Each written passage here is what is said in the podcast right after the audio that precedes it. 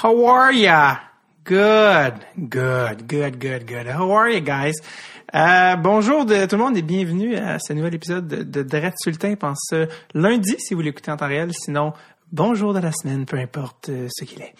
Et euh, cette semaine, j'ai, euh, je me rendais chez mon massothérapeute et j'étais dans Uber et j'ai, j'étais le, le conducteur était un monsieur, un Africain d'une cinquantaine d'années, je dirais.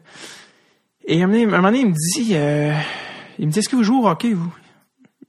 Puis je suis comme, euh, ouais, mais tu sais, mais en, je suis pas un joueur de hockey.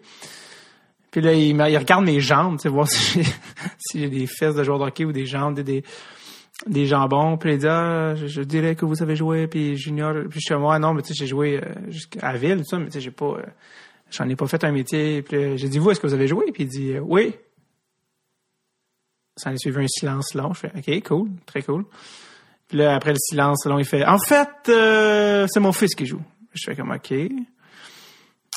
Il joue quel? Puis moi, je m'attends à ce qu'il me dise, euh, il y a 12 ans, il joue midget. Il me dit, il joue dans la Ligue américaine. Je suis comme, hmm. Ben, je trouve ça vraiment pas pire. Puis il me dit, oui, mais j'aimerais ça qu'il joue dans la Ligue nationale. Tu sais, je fais, oui, je sais, mais quand même vraiment excellent. Je dis, en fait, plus ça va, plus il y a des chances que je connaisse votre fils, monsieur. Puis il me dit, j'ai dit, c'est qui? Puis il dit, euh, Imama, Bokonji Imama. Puis je fais, ah, Bokonji Imama. Bon, pour ceux qui ne connaissent pas, Bokonji Imama a joué pour les Saintes, euh, les, les, les Dogs, voyons. C'est quoi, là? Les Sea Dogs de Saint John, excusez-moi. Et il joue présentement dans la Ligue américaine. Euh, en fait, c'est drôle parce que Bokonji, j'ai joué contre lui l'été dernier à la classique Kevin Raphaël à Laval. J'ai dit, je sais, je, connais votre fils, j'ai joué contre lui, il est, il épais comme un cheval, il est tellement, euh, il est comme tellement, et c'est ça, il est fait sur l'épaisseur, je viens, de- je viens de dire comme, en fait, je viens, de- faire un Marc Bergevin, là. mais euh, il, il est fait sur, euh, il, il est pas particulièrement grand, mais il est extrêmement, extrêmement fort, extrêmement costaud. Et je fais, j'ai joué contre votre fils l'été dernier. Puis il m'a dit, ah oui, j'étais là, tu sais, je vous reconnais. Impossible qu'ils me reconnaissent. Impossible. Je suis pas connu. J'avais un casque avec un, avec un masque. Mais, euh, mais vraiment, euh, quel drôle de hasard. Puis il m'a dit que il s'en allait en Afrique. Puis après, il s'en allait euh, revoir son fils qui joue à Ontario. Pas dans la province, mais Ontario Rain, en Californie. Et il aimerait bien que son fils euh, monte en ligne nationale. Donc, euh, écoute, Bokonji, je te le souhaite. Bokonji qui joue pour le club école des Kings. Donc, bonne chance. Et salut à ton père. C'était une anecdote. Je dis aujourd'hui, je commence avec une anecdote et puis ça va comme ça. Euh, avant de présenter l'épisode, euh, je veux juste vous dire et vous rappeler, j'en ai parlé euh, précédemment, mais que mon spectacle Échapper le gâteau, certains m'écrivent des fois pour me savoir si je fais des supplémentaires. Eh bien oui, j'ai une supplémentaire le 23 mai qui est annoncé récemment. 23 mai 2018 au Lion d'Or, au Cabaret Lion d'Or à Montréal. Donc, euh, venez faire un tour, ça va vraiment être cool. Les billets sont déjà en vente sur le site du Lion d'Or, ça commence déjà à partir. Donc, euh, prenez, prenez-en vous un, prenez un- ben, une paire, une paire. Un un- ben, si vous voulez tout seul aussi, je vais vous parler après, mais achetez-vous une paire, euh, amenez un ami, puis euh, on va se voir euh, au spectacle. Puis je vais sortir après, comme je l'ai je l'ai dit, euh, parler aux gens, euh, ça me fait plaisir. Et euh, qui sait, peut-être va-t-il y avoir de la marchandise gratuite. Pas, c'est pas une promesse, c'est juste, euh, moi je dis des affaires la même, si on sait pas, on dit, je dis n'importe quoi. Peut-être que vous allez être déçus puis il n'y en aura pas. Mais euh, venez faire un tour, venez voir le spectacle, puis après ça, on jasera si vous êtes des amis le podcast ou, euh, ou l'humour en général. Donc, euh, 23 mai 2018, Échapper le gâteau. David Bocage en vente sur le site du Lion d'Or. Ah, j'ai pas le souffle, je suis pas en forme. Je fais des présentations, je suis soufflé, je suis assis. C'est pathétique. Et finalement, euh, ce qui m'amène euh, aujourd'hui avec euh, un nouvel épisode. Nouvel épisode, plutôt. Aujourd'hui, j'avertis, moi j'avertis d'avance.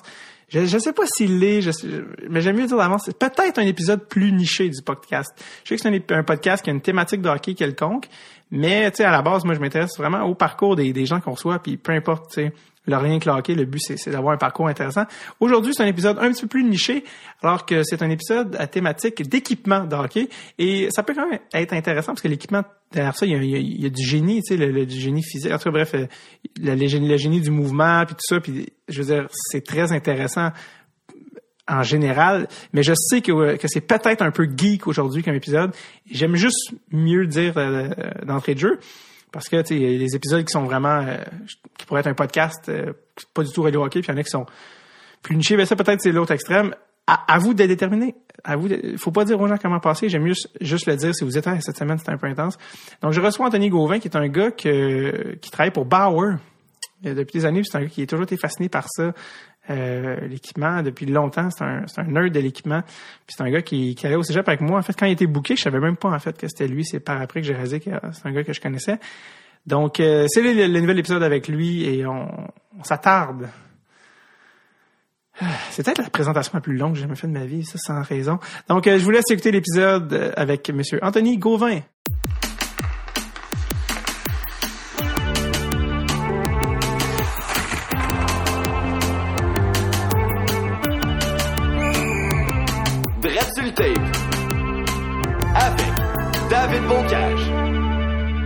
Salut, Anthony Gauvin. Yes. Les gens, oh, ne, ne- écoutez l'épisode un peu plus longtemps, le chant des fois, on chante que les gens sont comme, ah, je connais pas le gars. ouais, non, non, c'est ça. Donne-toi 15 secondes. Ben, J'imagine que t'as un bon fanbase en plus de, Ah, de de est, Brébeuf. on est huit qui, euh, qui écoutent ça. Euh, ouais, non, mais c'est pas ça, on se connaît un peu de, de Brébeuf. T'es allé, euh, t'étais au secondaire un an plus vieux que moi. Exact. Comme Et, de euh, Messa. Exact, euh, on le rappelle. Moi, j'étais un an plus, plus jeune. Puis, euh, en fait, c'est ça. j'ai- En fait, je- quand on, a- on voulait approcher quelqu'un tu sais, qui nous parle d'équipement, tout ça, Ouais. plusieurs personnes m'ont dit, ah, je connais un gars, Gauvin, ça, mais j'avais pas flashé que c'était toi ou je j'avais pas eu de prénom. Puis par le temps que je réalise que ok, c'était toi que j'allais recevoir au podcast, euh, la déception était inévitable. Non, c'est vrai. non, mais c'est parce que je t'ai connu aussi comme des comme euh, vendeur ou. euh, Ouais, exact. Parce que toi, t'es un vrai, t'es un vrai geek d'équipement là. Ouais, ouais, ouais. euh, je pense qu'il y a pas plus geek que moi, là, pour vrai. là. Quand je vais voir des games de hockey, je m'en vais pas voir des joueurs, je m'en vais voir des prix sur des pièces d'équipement, pour vrai. je, je le disais souvent comme ça. Mais euh, ouais, en effet, j'ai travaillé euh, avant de commencer ma carrière de designer officiellement, parce que dans le fond, je sais ça. Je suis, ma, ma profession actuellement, c'est Ouais. d'être designer de produits pour Bauer, designer industriel, pour être vraiment précis sur les termes. là. Mais euh, ouais, j'ai travaillé euh, un gros total de 9 ans euh, au euh, Sport Expert du Centre Rockland. Euh, fait que j'ai commencé en 2006, euh, en mai 2006, juste avant le, le début de l'été, si tu veux. Là, puis euh, le, le Canadien vient, venait ou est en train de se faire euh, lapider par euh, les, euh, Hurricanes. les Hurricanes de la Caroline quand Cam Ward est venu substituer le, le gardien partant des... euh, On salue Martin Gerber. Ah oui, oui, oui, Martin Gerber.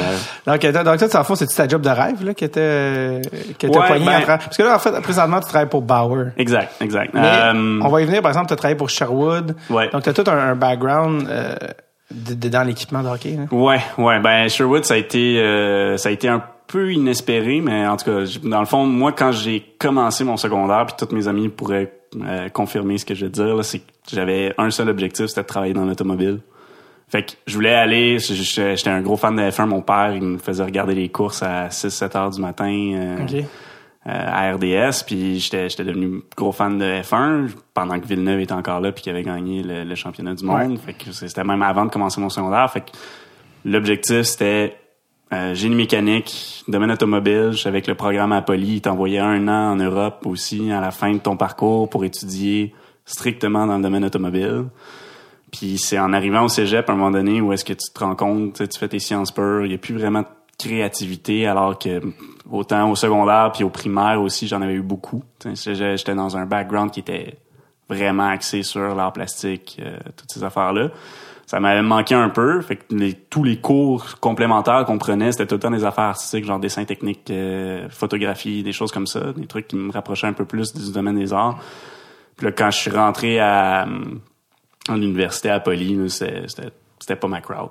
J'ai j'ai- j'ai vraiment pas tripé, j'avais pas de fun à aller à l'école, puis euh, le seul vrai cours où est-ce que j'ai eu des bons résultats, c'était le cours de conception assistée par ordinateur.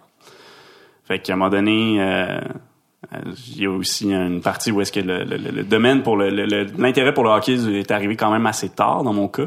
Puis euh, il est devenu vraiment intense vraiment rapidement. Fait qu'à un moment donné, je me suis dit que tu sais, ça serait hot de faire le switch, design industriel, puis un jour travailler pour une compagnie de hockey. Fait que pour répondre à ta question d'origine, oui, c'est c'est un dream job. Là. Puis toi, en fait, ça, c'est que tu as fait design industriel pour... euh, c'est ça, dans le fond, finalement, pour... euh, pour Ouais. T'as pas fini po- Poly, t'es parti. hein? Non, exact. Je suis parti après un an. J'ai, euh, dans le fond, au cégep, ça a été un peu, euh, un peu turbulent. J'ai fait plusieurs, tu sais, j'ai fait cinq sessions. Euh, parce que j'étais pas sûr, j'avais carrément shinké une session complète, puis je me posais des grosses questions, mais j'ai fini par avoir le- les résultats nécessaires pour rentrer à Poly. J'hésitais encore beaucoup entre design industriel puis polytechnique. J'avais été accepté aux deux, fait que je me suis dit tant qu'à ça, je vais aller vers une profession qui a peut-être plus de chances d'avoir une, une opportunité d'emploi en sortant. Je, je, give it a shot. Ouais. Puis finalement, là, C'était pas ça. ben écoute, Euh, je veux dire, il y en a qui vont dire que j'ai perdu une année, mais oui puis non, parce que ça m'a permis de réaliser que c'était pas pantoute ça que je voulais Ouais. faire. Puis quand j'ai fait le switch en design industriel, là, il y a eu vraiment un- une éclosion parce que j'ai j'ai commencé à triper vraiment sur ce que je faisais à l'école. J'ai commencé à m'impliquer aussi au niveau étudiant. Puis euh, Qu'est-ce que qu'est-ce que tu fais euh, présentement spécifiquement chez Bauer dans, dans les faits? ouais, ben chez Bauer, on est une équipe de d'une dizaine de designers. Là-dessus, il y en a deux designers graphiques qui travaillent plus sur du packaging, bâton, ce genre d'affaires-là, ou des, petits booklets, mais euh, on est dix designers industriels qui sont tous issus de, de l'Université de Montréal. Puis euh, moi, ma fonction présentement, c'est de travailler sur l'équipement de protection. Fait que euh, là, au moment où on se parle, euh, on est en décembre, fin décembre euh, 2017? exact. Euh, parce qu'il faut le rappeler, il faut le mettre en contexte. oui, c'est ça. Parce que, parce que les épisodes sont jamais live. Non, non, c'est ça. Euh, fait qu'au moment où on se parle, j'ai pas de produits qui sont ni dans la NHL ni dans le sur le marché, mais euh, ça devrait sortir sous peu. Fait que j'ai dans le fond tout ce qui est produit 2018, Ouais. euh, que ce soit Vapor, Nexus. En termes de protective, j'ai eu quelque chose à voir là-dessus. J'ai également travaillé sur les gants Nexus. euh. Parce que dans le fond, la marque, c'est divisé chez Bauer, c'est les éléments de protection, c'est une catégorie. Les bâtons, c'en a un autre. Les patins, c'en a un autre, c'est ça? Ouais, ben c'est c'est c'est vraiment euh, on est une grosse industrie là euh, dans le domaine du hockey puis euh, ça, ça apparaît pas mais on- moi je travaille au centre d'innovation chez Blainville. On est à peu près euh, on est 115 employés là-dessus, ça inclut aussi le monde qui travaille euh, dans la shop de patins pro parce que tous les patins pro sont produits là-bas. Euh, Contrairement aux patins pour le grand public? Euh, ouais, exact. Dans ce fond, les patins pour le grand public sont standardisés, donc ils sont faits probablement en Asie, j'imagine. Exact. Ben, tu sais, t'as moins de moules, t'as moins de, de Ouais. contrôle de, ben, pas que t'as pas de contrôle de qualité à faire. Il y a tout le temps du contrôle de qualité qui se fait. On a des gens qu'on envoie carrément de Blainville pour aller en Asie, euh, sur une base régulière pour faire vraiment le contrôle de qualité sur les productions. Mais comme c'est des plus, des productions à plus grosse série, que c'est moins du, de la personnalisation, on n'a Mm-hmm. pas besoin d'avoir de un, un turnaround time qui est aussi long. Tu sais, Un- quoi, t'as dit? Un turnaround time. Fait quand, C'est-à-dire? quand tu reçois ta commande, euh, le temps Pour lequel le produit doit être livré, on appelle ça un turnaround. Non. Euh, C'est assez court, généralement. ben, tu sais, mettons un, un joueur de la NHL, il vient de scraper toutes ses paires de patins ou il en reste juste une dans le stack qu'il y a euh, au Centre Bell ou tu sais, ça peut être même au Staples Centers en Ouais. LA. Ben, il faut que lui ait ses patins dans les trois prochains jours. Ben, et, tout était, et tout est fait à Blainville? Tous les patins pros sont faits à Blainville. C'est sûr qu'on reçoit les matériaux premiers, tu sais, les lames, toutes ces affaires-là, on les, on les coule pas à Blainville. là, Mais il n'y a pas euh, d'usine Bauer aux États-Unis? Non, pas à ce que je sache. Et, euh, et Bauer, c'est une marque de, de, de, de canadienne? C'est ou- une marque canadienne euh, qui vient de Kitchener, qui a été fondée en 1927. Fait que ça fait, on célèbre notre 90e anniversaire cette année. Euh, Puis au fur et à mesure des années, ben il y a eu une époque où est-ce que ça a appartenu à Nike Ouais, aussi, Nike Bauer qui a revendu après. qui a revendu en 2008 Ouais. à un groupe d'investisseurs américains qui ont décidé de l'amener à la bourse. Euh, fait qu'on était coté à la bourse jusqu'à très récemment. Puis là, tu sais, il y a eu, y a eu un peu de de fuck, on va appeler ça un chat, un chat là. Il y a eu, il y a eu un peu de marde euh, avec notre CEO. On l'a mis à porte, ça a fait crasher notre euh, notre euh, Action. action. Exact. Fait que dans le fond, on a été sous la loi de la protection de la faillite. Je sais que ça a été dépeint quand même pas mal Ouais, dans les euh, dans les médias, mais pas nécessairement de la bonne façon.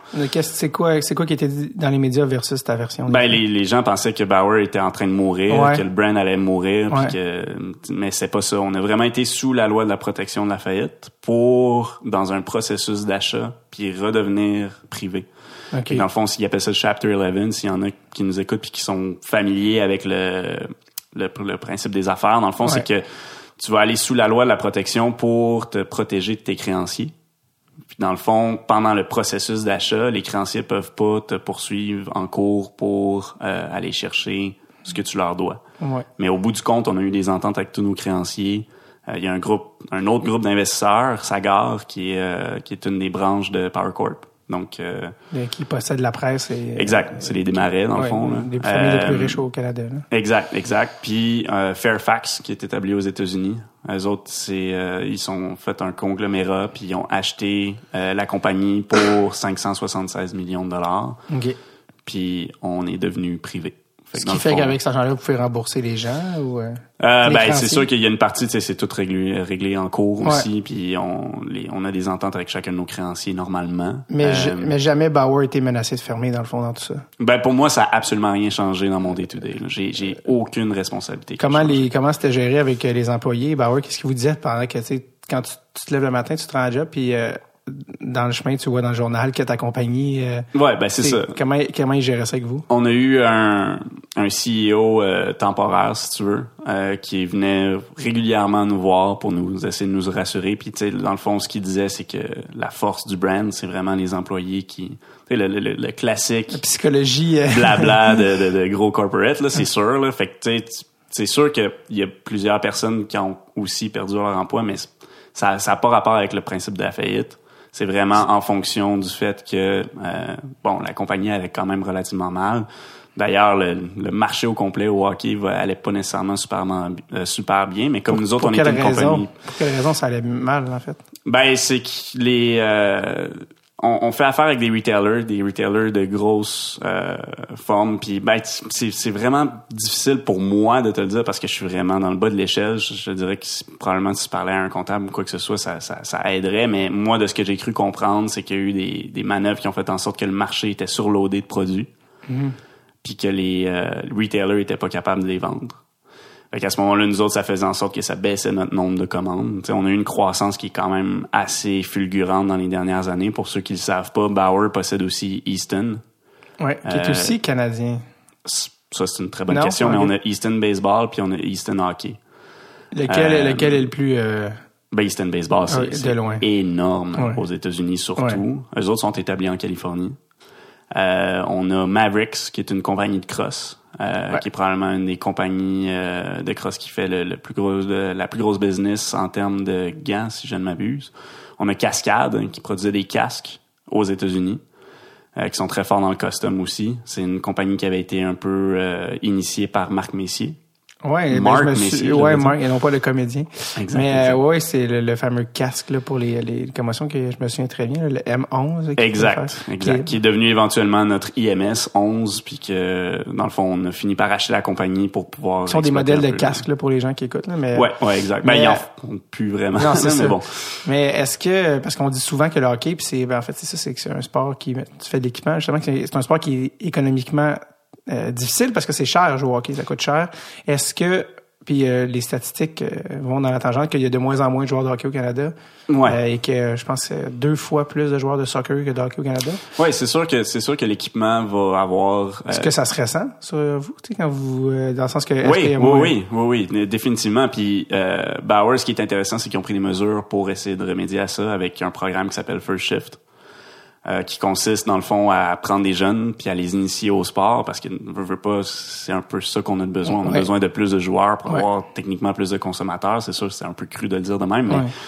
on a initié un programme qui s'appelle First Shift, euh, qui est à travers le Canada pour sûr. Je sais pas si ça se passe aussi aux États-Unis. Ça, c'est, c'est, hors de mes connaissances.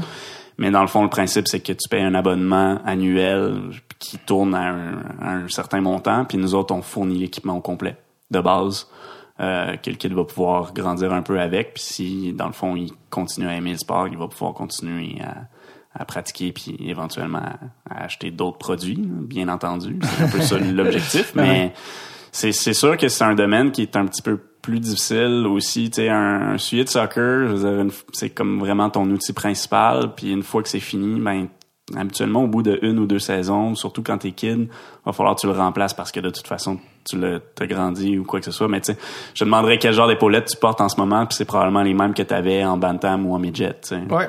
Bon, fait que c'est c'est là où est-ce que pour nous c'est un petit peu plus difficile. Tu sais, on a une clientèle qui est pas nécessairement euh, encline à changer. C'est un sport qui est vraiment axé sur la nostalgie. Ben c'est c'est euh, tout le monde euh, veut les, les joueurs de hockey. Parce que je sais pas si c'est comme ça dans les autres euh, sports, mais c'est parce que le hockey c'est celui qui a le plus d'équipement peut-être aussi là, mais Ouais. euh, sont très très très conservateurs puis très habitués dans euh, que ce soit une courbe de bâton mais que ce soit un jackstrap. Je veux dire, Crosby a le même jackstrap depuis euh, 97 là je pense. Puis Ouais. euh, Euh, ben, euh, quand il était là. Ouais, c'est ça. Puis, euh, puis son gars d'équipement, il a pas le choix là, parce qu'il se déchire en lambeaux, il a pas le choix de le coudre Non, Euh, c'est ça, ils veulent pas le remplacer, il faut qu'ils le réparent. Ouais, faut qu'ils gardent une partie Ah du ouais. original jackstrap. C'est vraiment les- dégueulasse. Ouais, c'est ça.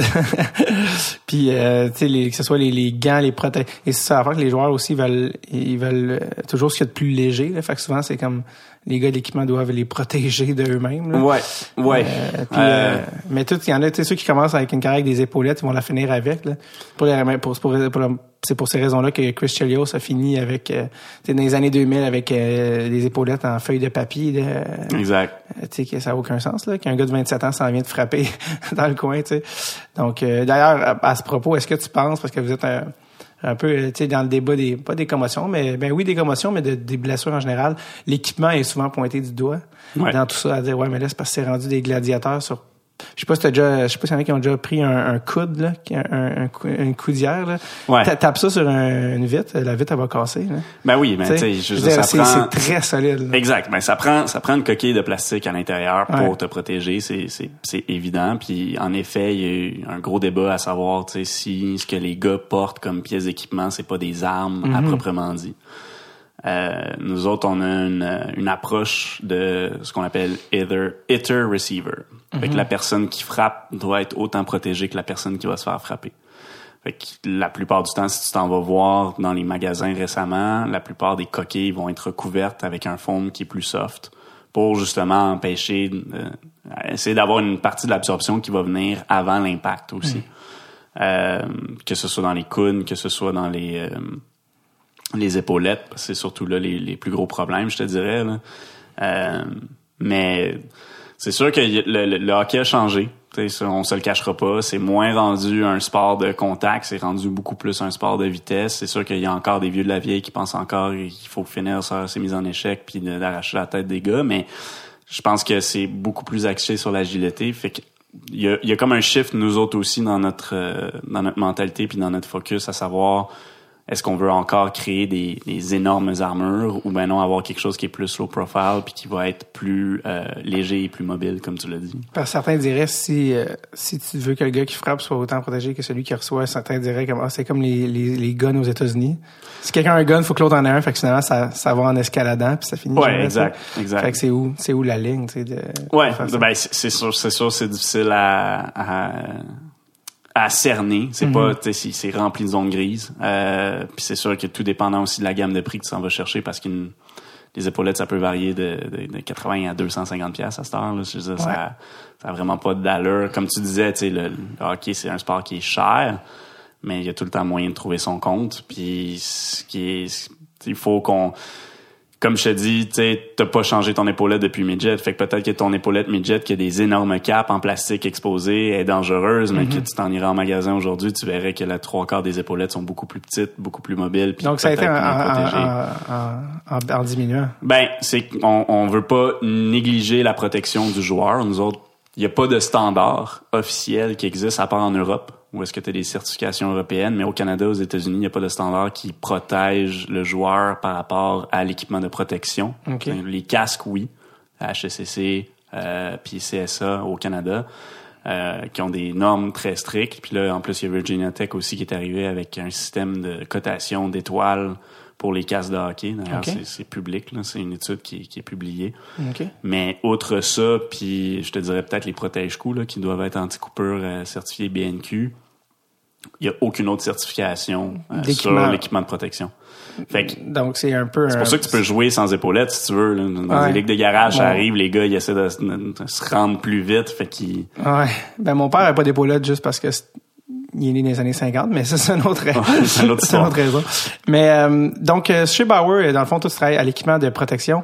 Euh, tu travailles sur tout ce qui est dans le fond euh, les, les- comment on dit le pas pas pas euh, patin et bâton là dans le fond, tout ce qui est euh, Ben, si, si mettons, là, comme je te dis, on vient de finir de travailler sur les projets qui vont sortir en 2018, Ouais. fait qu'on est en plein 2019. OK. Euh, D'ailleurs, la, la semaine prochaine, elle va être vraiment intense parce que je dois, on a les révisions de nos, euh, de nos samples. Euh, mais là, dans le fond, moi, mes projets pour 2019, ça, ça inclut les épaulettes, euh, les coudes, les jambières, les pantalons, Euh, puis j'ai également une coupe de produits, euh, ce qu'on appelle youth là, pour enfants. Ouais, les, les, les trucs pour les jeunes. Est-ce que c'est quoi qu'on, tu sais, les gens on joue, on joue au hockey ou, euh, depuis certain, longtemps, mais c'est pas c'est pas un, un domaine qu'on connaît particulièrement. Tu sais, Euh, Ouais. qu'est-ce que le joueur de hockey moyen ignore complètement dans la fabrication de ces items-là? Ben c'est pas c'est pas nécessairement euh, une question d'ignorance parce que je pense que le, plus gros du travail par rapport à la connaissance du produit vient du vendeur. Euh, moi, j'étais réputé pour être un vendeur qui était super technique, fait que je connaissais les, les produits de A à Z. Mais tu sais, les technologies, c'est quelque chose euh, que, que tout le monde va se battre, si tu veux, en termes de compagnie, à savoir, ah, ben moi j'ai j'ai du D-Trio dans mes euh, shoulder pads pour chez CCM. Bon, ben, ben, nous autres, on a du poron. Mais tu sais, c'est, c'est deux mousses qui sont absorbantes puis qui ont des propriétés qui sont sensiblement Les mêmes. les mêmes. C'est Ouais. juste deux fournisseurs qui sont complètement différents. Ce qui est tough, je te dirais, dans, dans le domaine du hockey, c'est que, tu sais, euh, tu vas vouloir, euh, tu vas vouloir changer, mettons, ton épaulette ou quoi que ce soit. Euh, voyons, je suis parti sur une ligne. je- Euh, on parlait de-. Parlait- Euh, oui, c'est ça. Tu sais, une épaulette, tu vas être peut-être peut-être prêt à payer, je sais pas moi, 100, 120 pièces pour une paire d'épaulettes. Ou, tu sais, même chose pour une paire de gants, je te dirais. Euh, une paire de gants, la, la, la plupart du temps, nous autres, notre price point qu'on vendait le plus au magasin, c'était autour de 100 Parce Ouais. que quelqu'un veut pas nécessairement euh, payer très cher pour une pièce d'équipement qu'il va utiliser une fois par semaine. Mais quand tu regardes, mettons, entre une paire de gants à 100 pièces puis une paire de shoes à 100 pièces, tu sais, des souliers, mettons, Nike à 100 pièces, Ouais. le nombre d'étapes de confection est tellement démesuré par rapport à un soulier. Un soulier, c'est une pièce de tissu qui est wrappée autour d'un last avec une couture en dessous, puis après ça, tu as une semelle qui est collée après. Puis tu t'attends à payer un gant à peu près le même prix qu'une paire de souliers, tu sais que tu vas mettre chaque jour. que tu vas mettre chaque jour. Mais tu sais, si tu considères le nombre de blocs que tu as sur un gant, je sais pas si t'as déjà... Peut-être que ça, ça va te faire inspecter ton, ton, ton gant de hockey, là, mais c- moi, j'en ai défait beaucoup dans le cadre de ma profession parce Ouais. que c'est un peu ça que je dois faire, là, à savoir comment c'est fait pour pouvoir l'améliorer. Mais chaque bloc que tu vois sur ton gant constitue un minimum de huit coutures. Ça, c'est sans compter le nombre d'insertions de blocs de foam que tu vas devoir faire, sans compter le nombre de types de foam différents que tu vas avoir. Euh, avec ton liner qui va être laminé sur un comfort foam, avec une paume, après ça, qu'il va falloir faire en stitch and turn. Fait que c'est, c'est des étapes de confection qui sont vraiment, vraiment complexes, qui demandent un champ d'expertise vraiment incroyable, pratiquement autant que de fitter une chaussure sur Qui un- explique le, le coût, dans le fond. ben oui, c'est ça. Mais en même temps, je veux dire, le, le monde comprenne pas pourquoi on peut payer jusqu'à 250 dollars ou jusqu'à tu sais, les patins ça monte jusqu'à 1000 dollars aujourd'hui là. mais tu sais il y a énormément d'heures euh, de technologie. C'est c'est ça je te dirais que dans la plupart des Parce que parce que là on parle des des, des, des équipes de l'équipement, mais tu sais à part les bâtons puis les patins là, qui sont comme des champs euh, vraiment poussés là, de- de- d'expertise, mais dans ton domaine à toi, dans les pièces de protection, c'est quelle la pièce la plus complexe à confectionner? C'est le gant C'est le gant. Ah, de by far. C'est parce que c'est ce qui importe le plus par rapport à un gant, c'est le fit. Un joueur qui sera pas confortable dans un gant, il a bien beau être léger puis de peser rien, s'il est pas confortable dedans. Parfait, tu veux dire euh, confort là, vraiment. Ouais, exact. Ben, je veux dire, puis dans notre cadre, nous autres, on a, on a trois fits différents. Euh, on a trois gammes de gants, dans le fond, les Suprêmes, les Vapor puis les Nexus. Les Vapor qui ont comme eu un- une explosion de popularité à peu près vers la- le milieu des années 2000 parce que là, justement, c'était un, un fit. Donc, un, un ajustement qui était comme pas classique. Avant, les, les gants, si tu regardes sur toutes les, les, les photos dans le temps, c'est tout le temps des 4 rolls, des 5 rolls, des 6 rolls avec l'énorme coffre qui montait jusqu'en haut. Euh, Exactement comme le poster de Joe Sakic en arrière de toi. Exactement comme le, Euh, le gant de- Puis là, c'est sûr que tu as des nomenclatures aussi qui sont vraiment différentes. Fait que ça, c'est un Ferland qui était, lui, confectionné euh, dans le coin de Belleuil. by the way. Mais... euh, J'adore le cours d'histoire de l'équipement. oui, exact. Mais dans ce temps-là, en plus, c'était des one-piece finger. À cette heure, t'as des two-piece finger ou des Euh, three-piece Là, finger. il faut que tu expliques. Bon. Si tu Je regardes sais- sur ton Je sais poster... que t'aimes ça. Je sais que t'aimes ça. Par contre. ouais, exact. Ben, euh, chaque doigt sur le gant à Joe Sakic qui est Ouais. derrière toi, c'est un morceau de foam qui est inséré Ouais. dans trois patrons de tissu. Puis Ouais. Par patron, c'est des morceaux de cuir dans ce temps-là. Mm-hmm. Euh, si tu t'en vas en magasin aujourd'hui, la plupart des doigts sont splittés en plusieurs blocs pour améliorer la flexibilité du Ah gant. oui, je comprends. Euh, D'ailleurs, euh, c'est peut-être aussi pour cette raison-là qu'à l'époque, les gants étaient beaucoup plus... euh, il, y avait un- il fallait que tu casses les gants Exact. parce qu'ils étaient en un morceau. Fait que pour le temps, le temps que ça devienne flexible et confortable, Ça prenait une éternité. plusieurs heures d'ailleurs. Cela dit, j'avais j'avais lu ce que les, les gants là, de l'époque de mon- ben là, plus vieux que Joe Sakic, là, mais de l'époque de Maurice Richard, où c'était vraiment des c'était des sacoches de cuir là, leurs gants à l'époque là. Ouais, pratiquement. là. Mais ça prenait du temps à casser, mais qu'une fois cassé, leur durabilité était quand même assez importante parce que c'était du cuir. puis- Oui, c'est ça, c'est du cuir. Euh, mais euh, mais ouais bon bref on était Mais tu sais, l'époque a changé aussi. Là. Dans ce temps-là aussi, ton frigo, tu le gardais toute ta vie. Ouais. Puis s'il cassait, tu le faisais réparer, tu le remplaçais pas. Là. Fait a- que c'est, c'est, ça nous amène à la, à, à la notion d'obsolescence. Oui, l'obsolescence très Obsolescence exactement. Très designée. Très impressionné pour... euh, Non, programmée, excuse-moi. Obsolescence programmée. Ouais, ou planifié. Ouais, c'est ça. Donc, euh, un- bref, en, en, en une phrase simple, que chaque produit est euh, destiné à expirer à un moment ou un autre de manière volontaire pour que l'économie roule. Ouais, il y a ça, mais tu sais, en même temps, je veux dire, ça crée des jobs. Oui, je, c'est ça. je, je, prêchais pour ma paroisse, je veux, pas, on, on a des cycles de produits qui durent à peu près deux ans parce que les gens veulent voir des nouveaux produits Ah tout le temps, tout le temps, tout le Mais ça temps. aussi, ça a changé. Je veux dire, euh, pour la raison que ma grand-mère a le même frigidaire que celui qu'elle avait quand elle s'est mariée, il y a 60 ans. Euh, maintenant, dans un contexte d'équipement de hockey, t'aimes, euh, ben, ceux qui aiment l'équipement, ça, aiment voir. Tout le monde veut le nouveau bâton ou veut savoir qu'est-ce qui, qu'est-ce qui se fait de mieux, comment ça a évolué, comment tu peux- donc ça, ça a changé dans, dans ce sens. Fait que veux, veux pas, dans le fond, c'est notre, euh, je te dirais que c'est notre, euh, notre cycle de produits de, ou de production qui est un peu planifié dans le sens où est-ce Ouais. que chacun de nos produits a une durée de vie en marché d'à peu près deux ans. Ça s'avère que, bon, comme tu le disais tantôt, c'est un domaine qui est axé sur la nostalgie, qui est axé sur la conservation. C'est des joueurs hockey, il n'y a pas plus conservateurs que ça. Ils veulent rien changer. Fait que c'est comme un double défi à savoir, tu sais. Puis ça, c'est une autre affaire que tu viens de dire. Tout le monde veut avoir le dernier bâton. Ah, je rester avec le mien parce que j'aime bien la courbe puis le flex. tu sais. exact. Tu veux le nouveau, mais tu veux pas trop changer. Ouais, c'est ça. Tu veux le nouveau, mais la référence est tout le temps tout le SS16 ou euh, Ouais. les- les- C'est quoi le, les- le processus euh, typique d'un euh, qui mène les étapes du processus qui mène à la mise en marché d'un produit? Ouais, euh, ben tu vois, jusqu'à la mise en marché, moi je me rends pas jusque là. Toi, je suis vraiment dans le, nous autres c'est le R&D, fait que recherche, design et développement. là.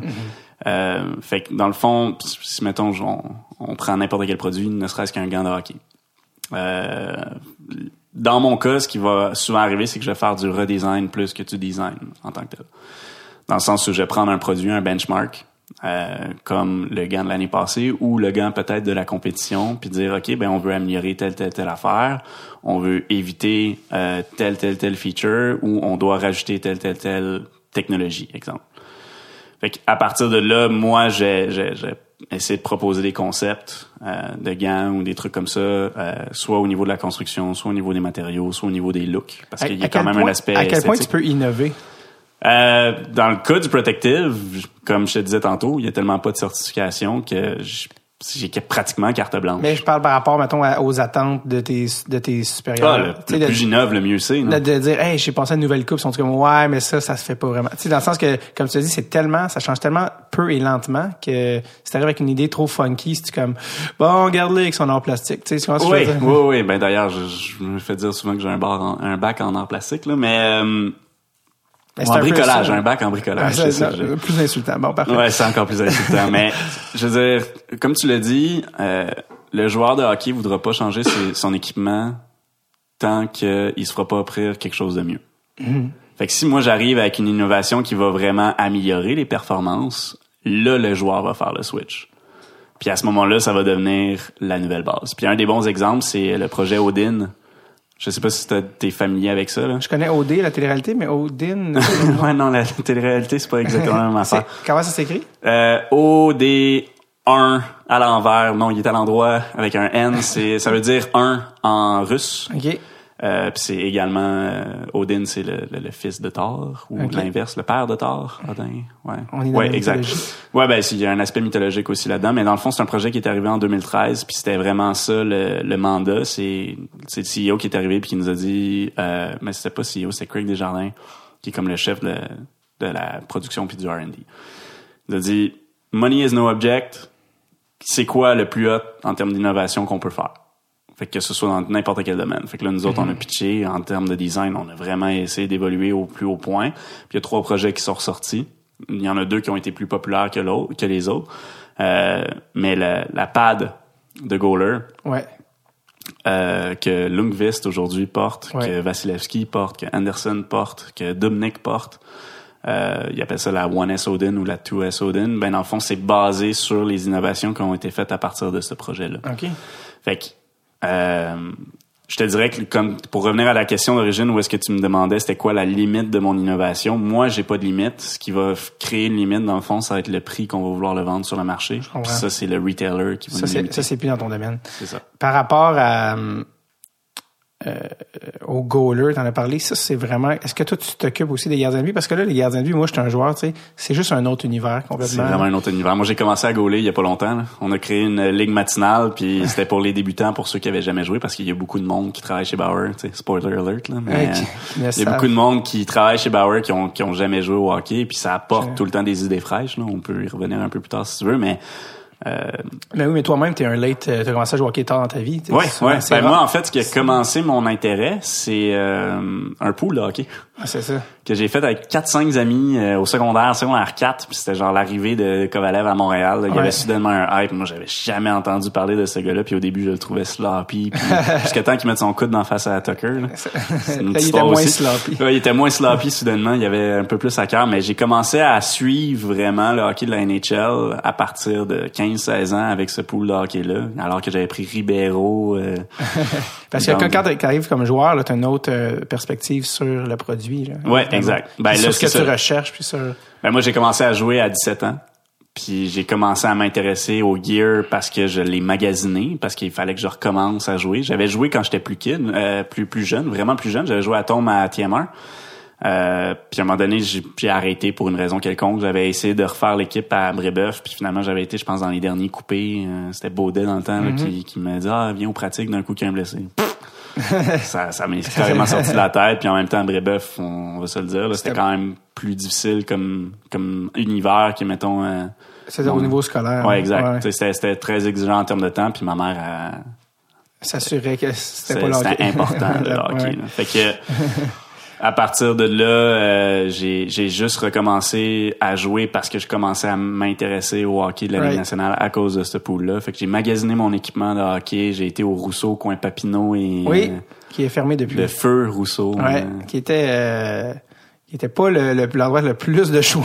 non, mais c'était le, le plus gros magasin qui était accessible en ah, transport ah, en mais commun. tu dis ça parce que en fait à ce moment-là, le hockey expert de Rockland n'existait pas, je pense. Non, pas du tout. ça. Non, moi j'étais là pour la naissance du rock. Ah, c'est ça parce que j'allais dire c'était pas plus proche de chez vous, mais non, ça, ça n'existait pas encore. Donc euh, Ouais. c'est soit que les gros entrepôts à Laval ou à Saint-Hubert, là. Exact. Rive-Nord, Rive-Sud, mais sinon à Montréal, c'était juste euh, ceux-là. Mais maintenant, Rousseau et Sport Express sont dans la même compagnie. Ouais, exact. Et Intersport, d'ailleurs, moi, je m'étais fait donner des cartes cadeaux Intersport, tu sais, Ouais. qui est extrêmement rare. C'est comme avoir une carte de gaz du Sonic, là, c'est ce que je fasse avec ça. Mais, mais, euh, puis j'étais allé au, j'ai regardé en arrière, de la, regardez en arrière des cartes cadeaux, tu vas voir tout le temps à qui ça appartient. Ouais, exact. Puis là, Hockey Expert, Sport Expert, euh, Rousseau, Atmosphère, tout ça, c'est dans la même famille. Ça fait partie du groupe Forzani. Exact. Donc, votre carte cadeau est valide dans tous ces endroits.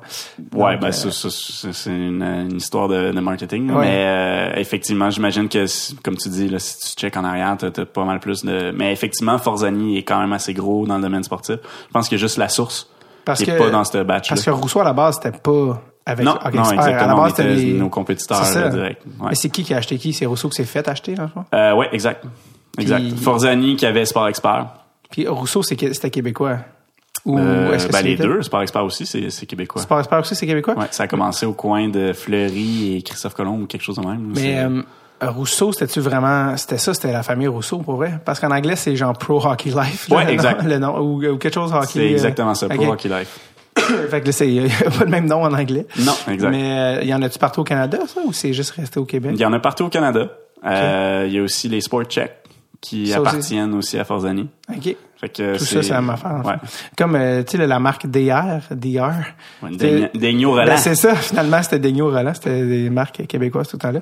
Euh, je vais te demander par rapport au patin, parce qu'on parlait de design. Ouais. Puis il y a une affaire moi, qui me fascine parce que j'étais un joueur hockey, puis j'ai- j'aime ça, puis là, je- mes patins commencent à doivent approcher 10 ans, puis j'aime ça regarder ce qui se fait. Puis il y a une affaire qui me fascine au niveau des patins. Je sais pas si j'ai j'ai trop un œil peut-être esthétique sur les affaires où j'aime ça des, des beaux patins ou des trucs parce que je pense que les joueurs de hockey s'en foutent un peu là, du euh, du style ou tu sais c'est son c'est Tu serais surpris, là, Non, mais il y en a- y en a continue, beaucoup. j'attends la fin Non, de ta il y, en a, beaucoup.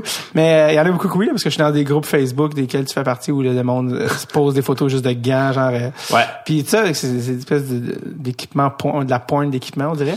Mais Ouais. Par rapport aux patins, ce que je veux dire, c'est que je suis assez fasciné parce que je regarde les patins, je regarde qu'est-ce qui m'intéresserait.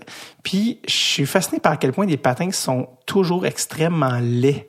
C'est quelque chose qui me fascine. Les patins de hockey, il y a tout le temps de, c'est comme, c'est, sont extrêmement douchebag comme produit. Souvent, c'est comme, c'est, il y a, de- l'argent, c'est comme, c'est une affaire de comme, pourquoi, pourquoi vous avez fait pas, tu sais, je regarde les patins des années 90 qui étaient, on se dire, vintage, là, puis oui, il y a peut-être un aspect nostalgique, puis que bon, j'étais dans l'enfance, mais je sens que les patins d'une autre époque étaient beaucoup plus, euh, je sais pas, tu sais, il y a qu'il y avait moins de, je sais qu'il y a un aspect comme, je les trouve très 2000, les patins qui sont genre, ils, s'il y avait une tune pour les décrire, ce serait genre I euh, Believe de Cher. Il y a comme quelque chose de too much plastique, genre de, hum, tu sais, genre les- les- tu sais, de quoi je parle, tu sais, espèce de truc argent nervuré. C'est comme, qu'est-ce, pourquoi? Je m'ennuie de la vieille, bonne vieille strap blanche des tacs, là, tu sais, avec un patin juste noir. Tu comprends ce que je veux dire? Ben Puis, oui, C'est mais- là que je trouve que Graph, euh, Graph, ils font des, euh, tu sais, ils ont, ils ont une trade avec le petit, bon, le petit triangle fluo. Ils font des patins noirs classiques. Euh, mais Bauer, vous êtes pas si pire honnêtement, là, parce qu'il y a des Bauer classiques noirs, là, les nouveaux, je trouve qu'ils sont comme, mais CCM, c'est catastrophique. Euh, je veux dire, y a-tu quelqu'un dans un département quelque part qui voit que ça a aucun sens, comment les patins sont laids? C'est pas ça que je veux dire? C'est vraiment mon opinion, là, c'est vraiment mes goûts personnels, mais je suis comme, pourquoi? Non, mais c'est, c'est le fun d'entendre, puis on revient à, à savoir, tu sais, qui on essaie de répondre vraiment en termes de demande. là, Parce que, bon, nous autres, on, a, on, est, on est drivé un peu par le matériel qu'on utilise, euh, qui est le Curve, qui est un, un type de, de composite, si tu veux, là, qu'on wrap autour d'un Ouais. last de façon 3D, qui rend le patin extrêmement rigide. Ouais. Je pense que, tu sais, Nonobstant le fait que l'esthétique a changé beaucoup, comme tu le dis, Ouais. dans les dernières années, euh, c'est sûr que on c'est c'est c'est dur de voir on a du monde comme toi qui sont ultra conservateurs ou tu sais qui trippent vraiment sur euh, des patins noirs et blancs ou Ben, je sais que sais si j'arrive avec que- un holder noir toi tu vas être de ceux qui vont Ben, c'est en fait, c'est même pas tant euh, conservateur, c'est plus propose-moi quelque chose de euh, on dirait de beau, là, tu sais, pas de genre c'est les odeurs noirs ou blancs, ça ne dérange pas vraiment, c'est plus la puis là, maintenant il y a des lames noires, c'est la nouvelle affaire maintenant, les lames Ouais. sont noires. ouais Mais ça c'est correct, je le dis comme un monsieur de 70 ans, mais c'est plus la botte. Moi je parle de la botte en fait depuis le début. Ouais, ouais. pour- pourquoi la botte est douche à ce point-là, ça me ça me fascine puis je suis comme en même temps je suis comme ben tu sais c'est fait pour des joueurs de hockey, pas pour des des des, des- ben je, je sais pas qui qui aurait des goûts plus que ça mais tu sais c'est- je pense pas que les gens se posent tant de questions mais je sais pas, il y a quelque chose avec ça qui me fascine que je comme c'est qui votre responsable? C'est faut faut absolument y parler, c'est catastrophique. Mais toi c'est pas ton domaine, toi toi la, laisse le côté esthétique c'est ton domaine ou c'est juste l'aspect Non, en fait, ben, dans, le cas du patin, euh, là, je parle peut-être au travers de mon chapeau parce que j'ai pas encore travaillé sur des patins, mais effectivement, on fait beaucoup plus d'esthétique sur le patin que de, de, de changements révolutionnaires de construction parce que veux, veux pas, bon, ce que, ce que j'ai pas expliqué tantôt, c'est Ouais. qu'on est vraiment trois groupes différents à travailler sur un, un projet ou une catégorie de produits, si tu veux. Ouais. Fait qu'on a les développeurs qui sont généralement plus des ingénieurs qui Oui. vont, euh, autres qui vont s'assurer que de un, ce qu'on, ce que nous autres comme designers on veut faire, ça fonctionne. Ouais. De deux, c'est rentable. Fait qu'au niveau des matériaux, est-ce qu'on est capable de trouver quelque chose qui est pas trop cher pour que ça fitte dans le prix? Puis de, de trois, ouais, je suis rendu à trois. Ouais. Euh, qu'on soit capable aussi au niveau de la manufacture de le faire euh, sans trop de problèmes. Fait que les autres, puis ils vont aussi valider ou après ça avec des tests de durabilité ou quoi que ce soit. Ils vont faire le suivi par rapport à notre équipe de field test. Mais les autres, dans la conception à proprement dit, il n'y a pas grand-chose qui va se faire. C'est vraiment le travail du designer qui va vouloir peut-être changer la shape d'un- d'un d'un truc.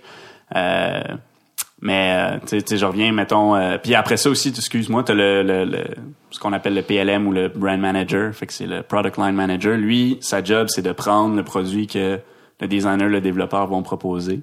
Peut-être l'enligner un petit peu plus en fonction de ce que lui il voit, parce que lui, il a le big picture de toutes les catégories de produits, de toutes les lignes de produits, parce que veut pas, on a trois lignes de patins aussi qui vont se décliner en différents price points. Fait qu'overall, tu sais, Bauer n'a pas juste un ou deux patins sur le marché, il y en a comme 28. Là. Ouais, ouais. Puis il faut voir aussi comment on les positionne sur le marché, de un, par rapport à la compétition, puis de deux, par rapport au message qu'on veut communiquer. Et que lui, c'est plus le storytelling. Le message? Ben, tu sais, comme tu dis, exemple, euh, peut-être que CCM, eux autres, leur message, c'est d'être euh, super jeune, super funky, puis essayer d'attirer les, les nouvelles ouais. crowds comme les McDavid, comme les... euh, J'essaie de trouver les derniers qui ont Ben, signé, parce qu'il y en a beaucoup. là. Ils ont Crosby et Ouais, compagnie. mais Crosby, c'est pas vraiment une référence, parce que lui, il joue encore avec les mêmes gants depuis euh, les six dernières années. C'est juste puis- qu'il est marqué CCM dessus. Exact. euh, puis, mais tu sais, les, les gars comme McDavid qui vont utiliser les FT1 ou McKinnon qui est un bon exemple aussi, Ouais. qui va utiliser les taxes ou tu sais les JT, euh, par JT je veux dire John Tavares là, Euh, pour les intimes. pour les intimes. Euh, JT91 mais ouais fait que peut-être que eux autres leur feedback de ces jeunes là qui est peut-être plus axé sur leur public cible si tu veux c'est d'avoir un patin qui est plus funky qui est plus flashy C'est quoi les valeurs de Bauer? C'est quoi le message de Bauer? ben, nous autres, on est axé strictement sur la performance, je te dirais. Là. Fait que d'abord et avant tout, notre produit va être drivé par l'innovation puis la performance. Puis oui, c'est sûr qu'on veut avoir un design qui est appealing, mais c'est, on est pas le plus slick. Puis tout dépendant aussi de nos familles de produits, tu sais. On Oh. est, on est constamment en train de faire évoluer un peu le message qu'on essaie de, de, de communiquer parce que si on, comme tu disais tantôt, on n'innove pas par rapport à ce message-là, ben on va se faire dépasser. Fait on on, on considère qu'on est les leaders sur le marché à plusieurs niveaux. Il y a des affaires où est-ce que les, j'ai, ressorti une code d'un des représentants avec qui on travaillait au Hockey Expert. Toutes les compagnies font des bons produits. Nous autres, on en fait juste des meilleurs. Et Bauer. Mais il travaille pas pour avoir Ok. ce représentant-là, mais j'ai, j'ai, j'ai, j'ai volé C'est- sa code. ouais, c'est ça. Ouais. Fait que, tu sais, on peut pas, on peut pas non plus s'asseoir sur nos lauriers puis Ouais. dire ah ben on va refaire un vieux taxe parce que les gens comme toi qui sont nostalgiques vont triper dessus. Ouais, mais on a quand même du monde qui vont aller vouloir chercher la performance. Ben, avant, c'est d'aller la chercher dans le design, mais pas dans le. Tu ce que je veux dire? Que c'est possible de garder le pour produit? nous, ben, moi en tout cas dans ma philosophie, c'est que le design est drivé un peu par la forme puis par la performance du produit. Ah, je je vais pas vouloir communiquer ou essayer de, de changer du tout au tout l'aspect esthétique d'un produit alors qu'à la base il est fait pour faire telle chose. C'est, qui les têtes d'affiche de Bauer? C'est qui les. euh, Euh, ben, nos gros joueurs, c'est Patrick Kane, Ouais. Austin Matthews, Patrick Liney, euh, Nylander de ce temps-ci. Euh, là, hier, euh, on s'est surpris à voir McDavid utiliser un One X Lite. Ben oui, c'est euh, c'est j'ai vu ça passer là, dans les dans, Sur dans les sites- ouais, puis dans les sites de hockey puis puis euh, je me disais il, il va pas avoir des, des problèmes dans le sens qu'il n'y a pas le droit d'utiliser des dans le sens s'il est payé par Ben, il y a un contrat, je veux dire, il y a un contrat. Mais en même temps, lui, sa job, c'est de scorer des buts pour les Oilers Edmonton, fait qu'il va prendre le meilleur outil qui va exister sur le marché, tu sais. Au même titre que nous autres, quand Ovechkin a décidé de switcher pour CCM Ouais. au début de l'année, je veux dire, good enough, mais Mais il est encore payé par Bauer. Non, Non, non, il a brisé son contrat. J'imagine qu'il est plus payé par, là. C'est mais, ça. euh, Mais- euh, en même temps, nous autres, on l'a, on l'a sorti de nos, ça fait un bout qu'on l'a sorti de nos curves. On essaie de, Ah ouais. on essaie de faire aussi un virage jeunesse puis justement aller chercher des gars Ben, comme Matthews, nouveaux, comme. Patrick, Ouais, comme euh, Liney, c'est un bon exemple aussi. C'est Euh, ça, c'est les gars qui ont 10 ans devant eux, non pas 10 ans derrière eux. là. Exact. Euh, C'est ça pour un truc. Euh, on, a par- on en a parlé tantôt, mais je voulais, avant que j'oublie, parce qu'on va, par- on va passer à Sherwood après, puis parler justement plus des bâtons, Ouais. qui est un, un dossier en soi.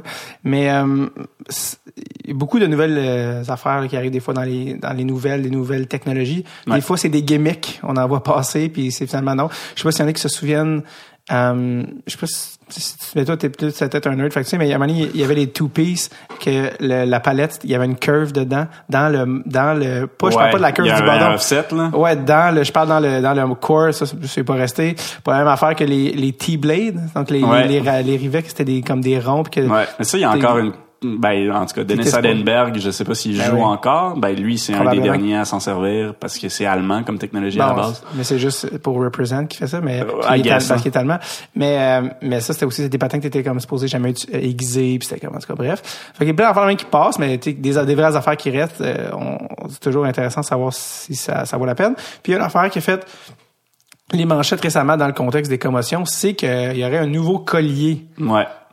Euh, qui s'intitule le C'est le NeuroShield NeuroShield qui est bon que vous que vous manufacturez, là, qui est qu'on manufacture, qu'on distribue aussi euh, au Canada seulement pour l'instant, parce que à l'inverse de ce que je te disais tantôt par rapport à l'équipement de protection, il n'y a pas vraiment de certification qui Ouais. régisse quoi que ce soit. Mais dans le cas du NeuroShield, c'est considéré comme un produit médical. C'est ça. Puis juste, Donc- pour, juste pour dire c'est quoi avant que tu continues, puisque Ouais, je, veux que tu continues, c'est, c'est un, un, un, un collier qui se met comme... Attention à ce que tu vas dire, Ouais, parce que c'est vraiment par, par rapport à la commotion, faut faire attention. C'est ça, ce parce que eux, c'est ça, c'est ça leur branding, là, mais ce que eux prétendent, bref. euh, Puis après, tu, diras, tu feras le, le mélange là-dedans, mais le, le ménage, mais c'est que c'est en fond, c'est un collier. Euh, vous irez- tapez-le sur Google, c'est assez, euh, faut le voir pour le comprendre.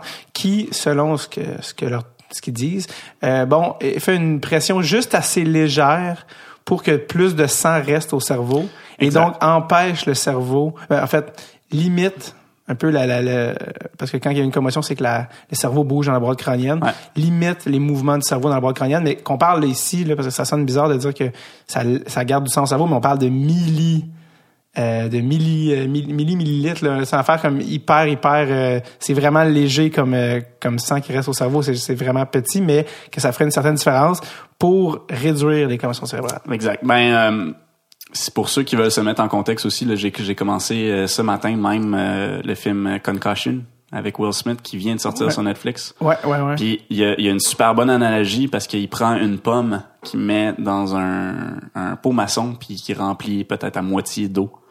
C'est un- c'est une super bonne analogie pour expliquer dans le fond euh, la situation de ton cerveau dans un fluide euh, dans ta dans ta boîte crânienne. Ouais.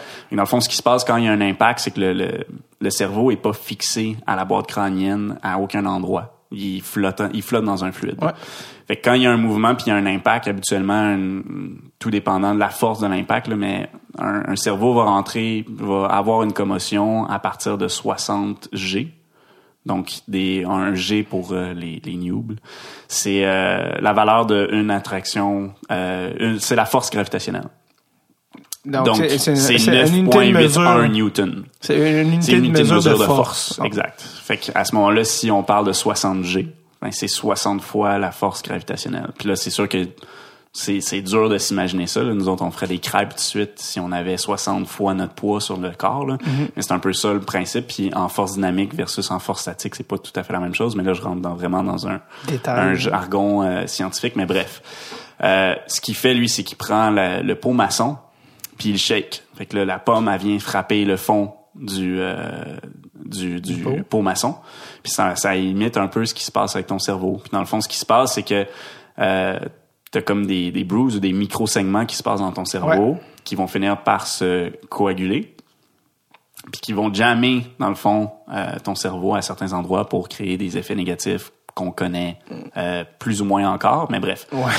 Euh, puis dans le fond, le NeuroShield, euh, le but, c'est de de pas faire évacuer la quantité de fluide. Là, je m'avance parce que c'est comme je te dis, c'est pas du tout mon domaine, puis c'est vraiment médical. Mais le but, c'est de pas faire évacuer autant de fluide à l'extérieur de la tête au moment de l'impact. Donc, ça fait en sorte que le cerveau est un peu plus stabilisé. Ça limite, dans le fond, les risques qui sont liés aux effets négatifs de la commotion cérébrale. Fait que c'est euh, inspiré à la base d'un système de protection euh, naturelle du euh, woodpecker, donc du pic-bois. Parce que lui, on s'entend, il... Exact. Plusieurs fois sur un morceau de bois, puis c'est pas nécessairement... Je veux dire, si tu commences à te donner euh, 46 shots de, de bout de bois sur la tête, à un moment donné, tu vas commencer à avoir mal à la tête, mais eux autres, c'est un peu le même principe. Ils frappent avec leur bec, veut, veut pas, le bec, c'est l'extension du crâne. Fait que c'est c'est sensiblement le même principe. Ils frappent leur tête sur un, un 2 par 4 là. Ouais. Fait qu'ils ont un système qui fait en sorte que, euh, dans le fond, il y a, une, je sais pas si c'est une veine ou un tendon, là, c'est, encore une fois, c'est hors de mon champ Ouais. d'expertise, mais il y a quelque chose qui vient serrer les vaisseaux sanguins qui s'en vont jusqu'au euh, cerveau, puis qui empêche, dans le fond, ou qui stabilise le cerveau à l'intérieur de la boîte crânienne. Puis dans le fond, le docteur qui a travaillé sur le NeuroShield à la base, puis qui a fait cette découverte-là, euh, il a, a carrément fait une, ce qu'on appelle la biomimicry ou la bionique en français euh, pour s'inspirer de ce mécanisme de défense-là des pics-bois puis l'adapter au, au sport en général. Parce que c'est pas juste un produit qui va servir au hockey. On espère que ça peut se rendre au football, même au soccer, parce que je veux pas les impacts avec les têtes à tête ou les, euh, les têtes avec le ballon, c'est c'est quand même des impacts qui sont Ben, je pas pense que les, négligeables. je pense que les chiffres donnaient beaucoup plus de commotion au soccer qu'au hockey. Oui, oui, Parce que les- j'ai pas de misère à le croire. Je- si je ne m'abuse, je ne veux pas me dire n'importe quoi, mais si on vérifie, c'est parce que c'est ça, les, les coups de tête et, euh, et faire une tête au, au soccer, c'est Ben exact. c'est direct. Là, je veux De un, t'as le ballon, puis de deux, t'as la tête de l'adversaire. Fait que Ouais. si les deux têtes, ça frappe, ben, Ouais. t'as deux fois l'impact, ben, Ouais. t'as deux commotions cérébrales. ça, Fait que, tandis que là, souvent, c'est, la tête qui va frapper sur la glace, ou c'est souvent le- ce qu'on appelle le whiplash après, là, qui va faire en sorte que l'arrière de la tête va frapper le- la Ouais. glace qui va, qui va influencer. Fait que le but du collier, encore une fois, c'est vraiment plus de stabiliser le cerveau à l'intérieur du crâne Ouais. versus protéger l'extérieur de la Ouais. tête. Qu'est-ce que tu penses qui est l'avenir pour ce produit-là? Puis, euh, Ben, il y a un gros débat. Puis, tu sais, je veux dire, à ce moment-là, est-ce que t'es mieux d'utiliser un NeuroShield qui va protéger ton cerveau à l'intérieur puis utiliser un casque qui est moins performant ou faire l'inverse? Tu sais, je veux dire, c'est... si tu fais les deux. Ben, un oui, casque, mais je veux dire, là, tu viens de mettre euh, quelque chose comme une pièce sur ta tête, là. Je dire, c'est... j'ai- en même temps, un cerveau, ça n'a pas de prix, c'est là, ça, mais... c'est certains diraient, c'est pas ça le problème. Mais exact. Je Plus en termes de résultats, penses? puis ben, je veux dire, il y a, il y a des tests qui ont été faits aussi sur des des rats de laboratoire, euh, veux, veux pas. Puis c'est des trucs qui sont ben c'est une anecdote, puis encore là, elle n'est pas vérifiée, là, mais semble-t-il qu'à un moment donné, le, lab qui était supposé de faire la recherche sur les résultats des, des, des rats qui avaient normalement porté un NeuroShield à plus petite échelle, disait, je pense que vous nous avez pas envoyé la bonne batch. Euh, pourquoi? Ben, on n'a aucun signe de commotion cérébrale sur les rats que, que vous nous avez envoyés. Ben, pourtant, ça, ça, la batch, elle marche. Là. Fait qu'il y, avait, il y avait eu des effets positifs. De là à savoir si à grande échelle ça fonctionne aussi bien, c'est une autre histoire. Puis je excuse-moi, on le fait field tester. L'image de, de mettre des petits colliers à des rats me fait absolument cramper. Ben, c'est sûr, là, mais sais, dire, faut qu'on valide d'une certaine Dans le sens façon. que ce que tu étais en train de dire, c'est que les, les, rats étaient tellement en bon état qu'ils pensaient qu'il n'y avait pas eu de commotion initialement, c'est ça? qui avait pas porté les colliers, que c'était le- la badge de placebo ou le, le, le- la Ok, badge témoin qu'on appelle. là. Parce que, fait que là, ça, ok, c'est ça. Mais encore là, c'est c'est moi, C'est des rumeurs. c'est- du c'est du oui dire. là. Ouais, c'est ça. J'ai entendu ça à travers les Fait qu'il y a-tu du monde, un moment, où- y a-tu un moment ou un autre où des gens devaient donner des commotions à des rats? C'est ça qui est, Ouais, ben, j'imagine que le 2 par 4 se faisait aller. Là. Je sais pas trop comment ils ont fait ça. Encore là, je- c'est c'est hors de, de, C'est de la- mes la- connaissances, mais c'est la ce que j'ai entendu dire. Ouais, Qu'est-ce que la vie? Je fais des jeunes des commotions à des rats. Ben regarde, moi je dessine des, des épaulettes en portant des, des, des, des culottes de hockey. Ouais. fait que je veux dire, Ouais, puis moi, je me il y a point de saut métier. Puis moi, je me mets en G-string sur la scène. Mais, mais euh, non, non, mais euh, je voulais savoir aussi parce que là, je voulais qu'on on, on jase d'équipement euh, tellement passionné que le temps passe. Mais euh, euh, je voulais venir au bâton parce que tu as travaillé pour Sherwood Ouais. euh, avant. Et là, tu n'étais pas dans la protection, mais bien dans les bâtons plus. Ben- Puis ce qui, en fait, ce qui m'amène, ce qui m'amène, en fait, je veux juste en fait parler des bâtons en général. En fait, c'est plus pour ça. Mais puis tu as travaillé pour Sherwood, qui est comme une institution du bâton, qui est aussi, si je ne m'abuse, euh, québécois, Sherwood. Oui. À la base, qui était québécois. Je pense que ça a été vendu. Ben, ça a été changé de propriétaire euh, plusieurs fois, mais là, aux dernières nouvelles, je sais pas si ça a changé récemment, mais c'est euh, le groupe qui possède Gracious Living, qui font du mobilier de patio, là, qui font de l'injection extrusion plastique, qui est établi en Ontario. C'est eux autres les propriétaires de Sherwood, mais le siège social est encore à même Sherbrooke, OK. euh, en Estrie. Est-ce que les puis les bâtons, je sais qu'ils ont dû exporter leur euh, La production est exportée. Euh, ah, la plupart des bâtons en bois que tu vois sur le marché en ce moment sont faits en Ukraine. OK. Pas en Asie, non. Ben, les bâtons en carbone sont faits en. Asie. Ouais. Donc, les bâtons en composite, je devrais dire. Pourquoi euh, pourquoi est-ce qu'ils divisent pour il doit y avoir une raison qui fait Ben, que c'est le champ d'expertise. fait que Euh, l'Ukraine ben, ah, l'Ukraine sont super bons pour faire l'usinage. Ça, c'est une autre affaire. Là, c'est la façon que le bâton est produit est pas du tout la même. Euh, dans le cas d'un bâton en composite, on a des moules, beaucoup, beaucoup de moules. Puis dans le fond, pour ceux qui sont pas nécessairement familiers avec ça, dans un bâton en composite, une composite, c'est une fibre qui est mélangée avec un agent liant. Fait, ou une résine, si tu veux. Fait qu'on a de la fibre de carbone ou de la fibre de verre. Ça va être souvent un mélange de ces fibres-là qui va être euh, wrappé autour d'une rod ou d'un d'un moule interne. Puis après ça, il va avoir la palette qui va être moulée avec, soit euh, directement pour avoir un, ce qu'on appelle un true One Piece. Ouais.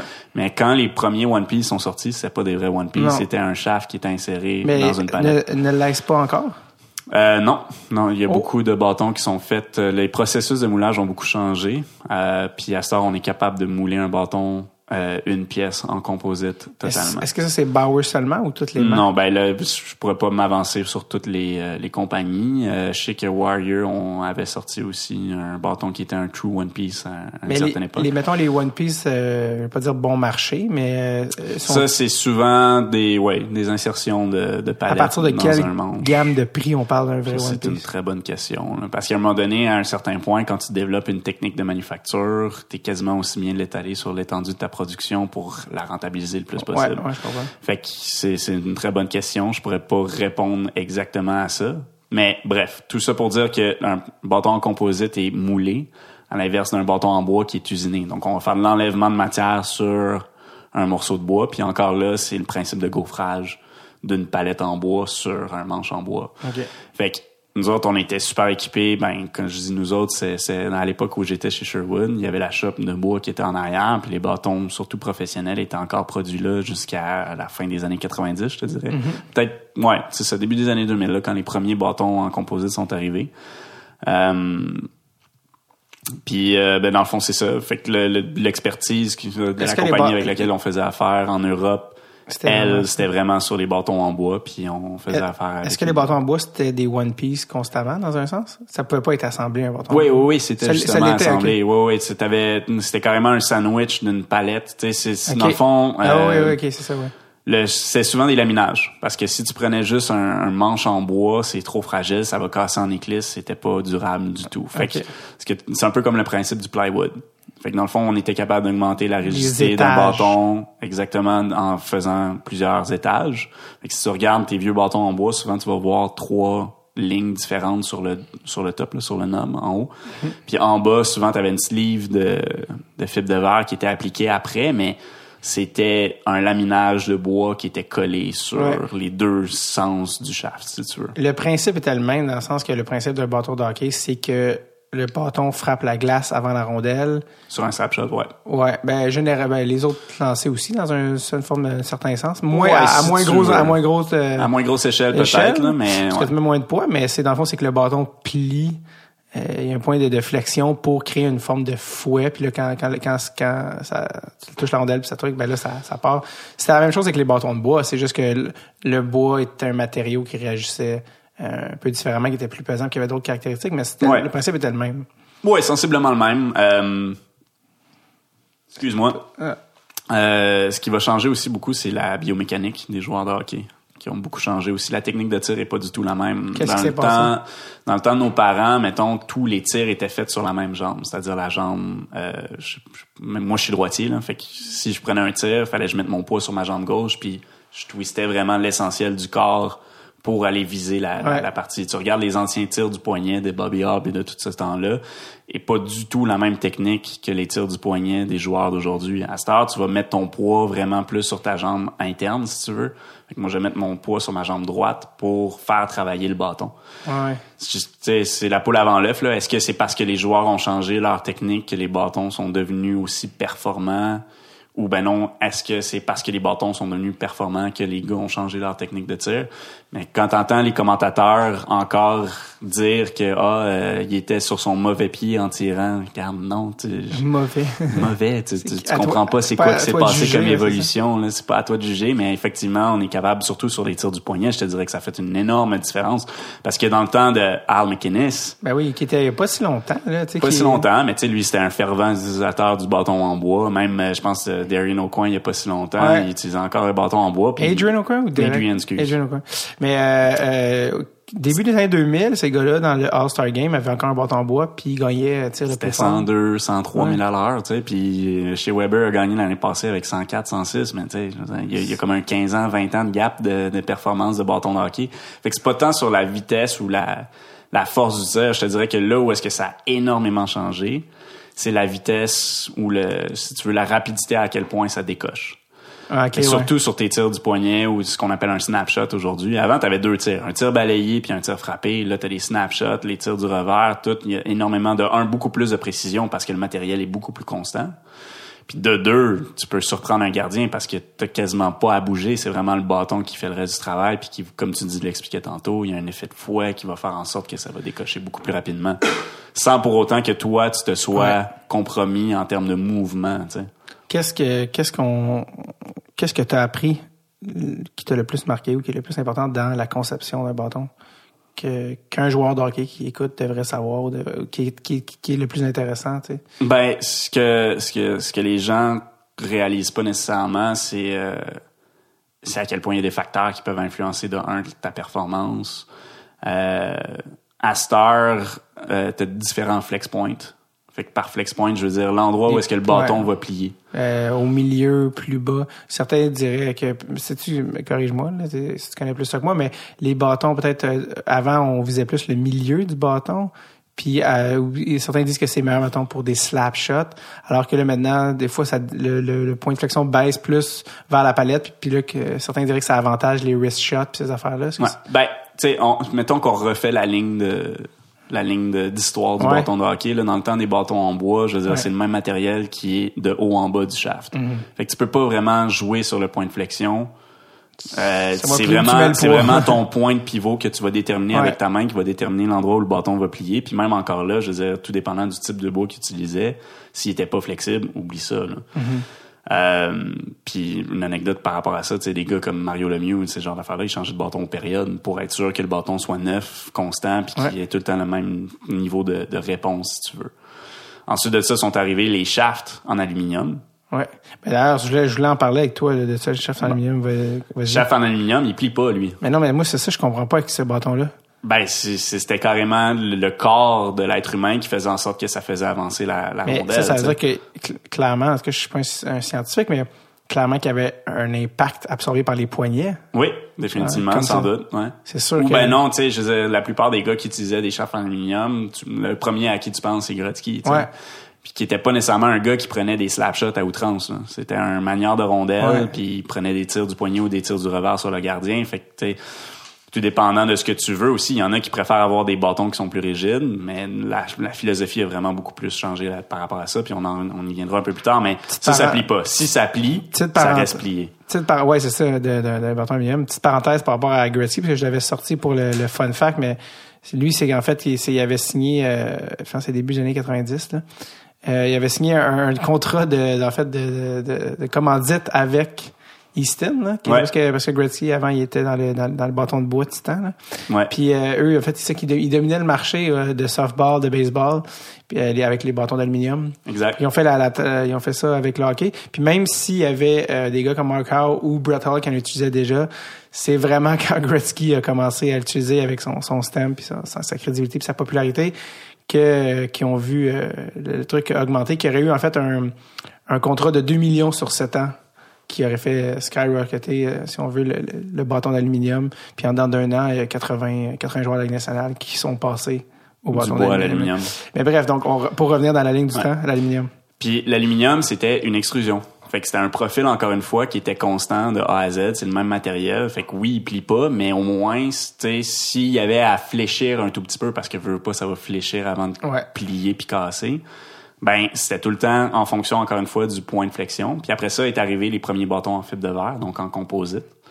Même principe, c'était toujours une extrusion qui était constante. Puis c'est à partir du moment où est-ce qu'on est arrivé avec des bâtons qui étaient plus élancés, puis plus euh, longs, donc les shafts qui descendaient beaucoup plus bas dans la palette, parce que dans le temps des premiers bâtons en composite, c'était une palette en bois qui était insérée un peu à la, à la Smith. Là. Ouais, Ryan Ryan Smith, Smith. qui était dans les derniers là, à jouer avec ça. Ben, il y avait un shaft en composite, mais c'est une palette en bois qui est insérée, Ouais. donc le profil était encore une fois constant. Puis ce qui fait en sorte que les bâtons, on a de un un meilleur contrôle du point de flexion, ou du moins qui a fait baisser le point de flexion, c'est de un la shape du bâton qui est devenu beaucoup plus profilé vers le bas de la- pour matcher la palette si on veut. Puis en plus, comme c'est un matériel qui est comme enroulé autour d'un moule, ben tu peux déterminer l'orientation de tes fibres, donc jouer sur le taux de flexion à différentes hauteurs sur ton shaft. Ce qui va faire en sorte qu'on va être capable de créer des profils de flexion puis différents taux de rigidité aussi. Quand on parle d'un flex 100, un flex 85, un Ouais. flex 75, c'est l'orientation des fibres qui va faire en sorte que ça va changer du tout au tout. Puis en plus, on va être capable de contrôler vraiment en, en mettant plus ou moins de matériel à une certaine hauteur, euh, à quel endroit le bâton va plier. C'est Fait que- beaucoup plus précis. Exact. Fait que pour ceux qui, mettons que je mets des euh, des têtes d'affiches là, sur vraiment des, des profils de flexion. Ouais. Euh, nous autres, dans le fond, nos, nos trois têtes d'affiches, puis peut-être ça va être plus approprié avec Liney, mais Liney, c'est considéré comme un, un quick releaser. Lui, Ouais. c'est le genre de gars qui va prendre des, des tirs du poignet vraiment à une vitesse incroyable. Fait que c'est un des gars qui utilise notre bâton Vapor avec un low kick point pour avoir tout le temps le point de flexion le plus bas possible pour avoir un, ce qu'on appelle un quick release. Donc, être capable de surprendre le gardien en décochant un tir vraiment rapidement avec beaucoup de vélocité sans avoir un mouvement à outrance. Ouais. Euh, à l'inverse, euh, t'as des gars comme Jack Eichel qui sont ou même Stamkos qui sont reconnus pour leur tir sur réception, qui est souvent plus un slap shot. Lui, tu vas vouloir générer le plus d'énergie possible pour essayer d'aller chercher le plus de vitesse puis transférer cette énergie-là de ton bâton vers la rondelle. Que les autres, ils vont monter leur point de flexion le plus haut possible pour que le bâton il plie dans, le- dans un maximum d'amplitude puis transférer cette énergie-là sur le mouvement complet d'un slap shot. Le mouvement d'un slap shot n'a pas changé en 50 ans. Fait que c'est vraiment plus l'énergie puis la force que tu vas mettre dans ton tir frappé qui va faire la différence. Puis à l'inverse, ben pas à l'inverse, mais un peu entre les deux, t'as des gars qui sont vraiment plus axés sur la précision, comme Austin Matthews, qui utilise les, les produits Nexus. Fait que ça, c'est un profil de flexion qui est vraiment peut-être plus constant d'un bout à l'autre du bâton, qui va être vraiment, dans le fond, c'est toi qui vas personnaliser l'endroit où est-ce que tu vas vouloir que ton bâton il plie en fonction de l'endroit où est-ce que tu vas mettre ta main. Fait que si ta main est plus basse pour un tir frappé, ben, le bâton il risque de plier un petit peu plus dans le bas. À l'inverse, si ta main est un petit peu plus haute, ben, tu vas peut-être avoir un petit peu plus de, de whip. Est-ce que, ça, overall. est-ce que ça se peut que les gars utilisent des flex différents? Moi, j'entendais Oui. dire à l'époque que, mettons, Ovechkin avait un bâton pour le power play. Ouais. Et Donc, dans le sens que le power play, bon, t'as un contrôle de rondelle euh, de ton équipe. Donc, souvent, lui, il était dans une position où il allait pas se battre avec la- pour la rondelle, mais bien qu'il était en attente de, de la rondelle pour tirer. Donc, il allait chercher un bâton avec un peu plus de flex Ouais. pour justement euh, aller chercher le plus de ça se peut, que les gars fassent ça. Oui, exact. Euh, ben, encore là, c'est c'est euh, c'est une histoire qui reste à confirmer aussi. Là. Je sais que même chose pour Piquet Subban à l'époque où il Ouais. était à Montréal. Ouais. Il y avait une- pendant une bonne partie du match, tu le voyais qu'il allait faire un switch de bâton quand il embarquait sur le power play, justement pour les mêmes raisons. Puis t'as des gars comme chez Weber qui, lui, euh, il veut rien changer. C'est ça. C'est tout le temps le même point de flexion pour euh, tout le temps avoir le même style de jeu si tu veux. Puis en plus, lui, il veut même pas changer les graphiques de son bâton. Si tu regardes comme faut, le bâton qu'il a en ce moment, c'est un Bauer, c'est un Bauer NXG, Total One NXG, qui est sorti genre en 2012. Mais Martin, Saint- Saint-Louis qui a eu le bâton jaune jusqu'à la fin de sa carrière. Ouais, mais tu sais, il a quand même changé de compagnie. Tu sais, il y a eu le, le Synergy Ouais. à l'époque. Fait que lui, il a comme commencé à jouer avec ça. Il voulait pas changer. Fait que Warrior, quand on commençait à, à commanditer Saint-Louis, ben ils, ils ont fait un bâton tout jaune Ouais. parce que c'était ça qu'ils Son demandaient. trademark, ouais. C'est son trademark. À, l'inverse, c'est Joe Pavelski qui utilise un bâton qui est complètement blanc, un Warrior qui est tout à fait blanc. Euh, puis là, c'est ça, tu sais, les, les, les princesses de la NHL, que je vais les appeler, là, ils ont tout le temps leur spec spécifique. Ils veulent avoir, tu sais, Ovechkin, c'en est un aussi. Il Ouais. veut tout le temps avoir son logo spécifique à telle hauteur, à tel endroit. Si tu regardes comme faut sur les sur ses gants, il y a les noms de son frère puis de son cousin qui sont comme décédés dans un accident d'auto ou quelque chose. les superstitions reliées au truc. Est-ce que c'est est-ce que c'est vrai que je sais pas, je suis en train de dire que des euh, tu sais, quand les gars arrivent, tu sais, on parlait de noir blanc, les bâtons, le tape, que quand le, le tape est noir sur la palette, le gardien voit moins la rondelle. Je sais pas si c'est vrai ça.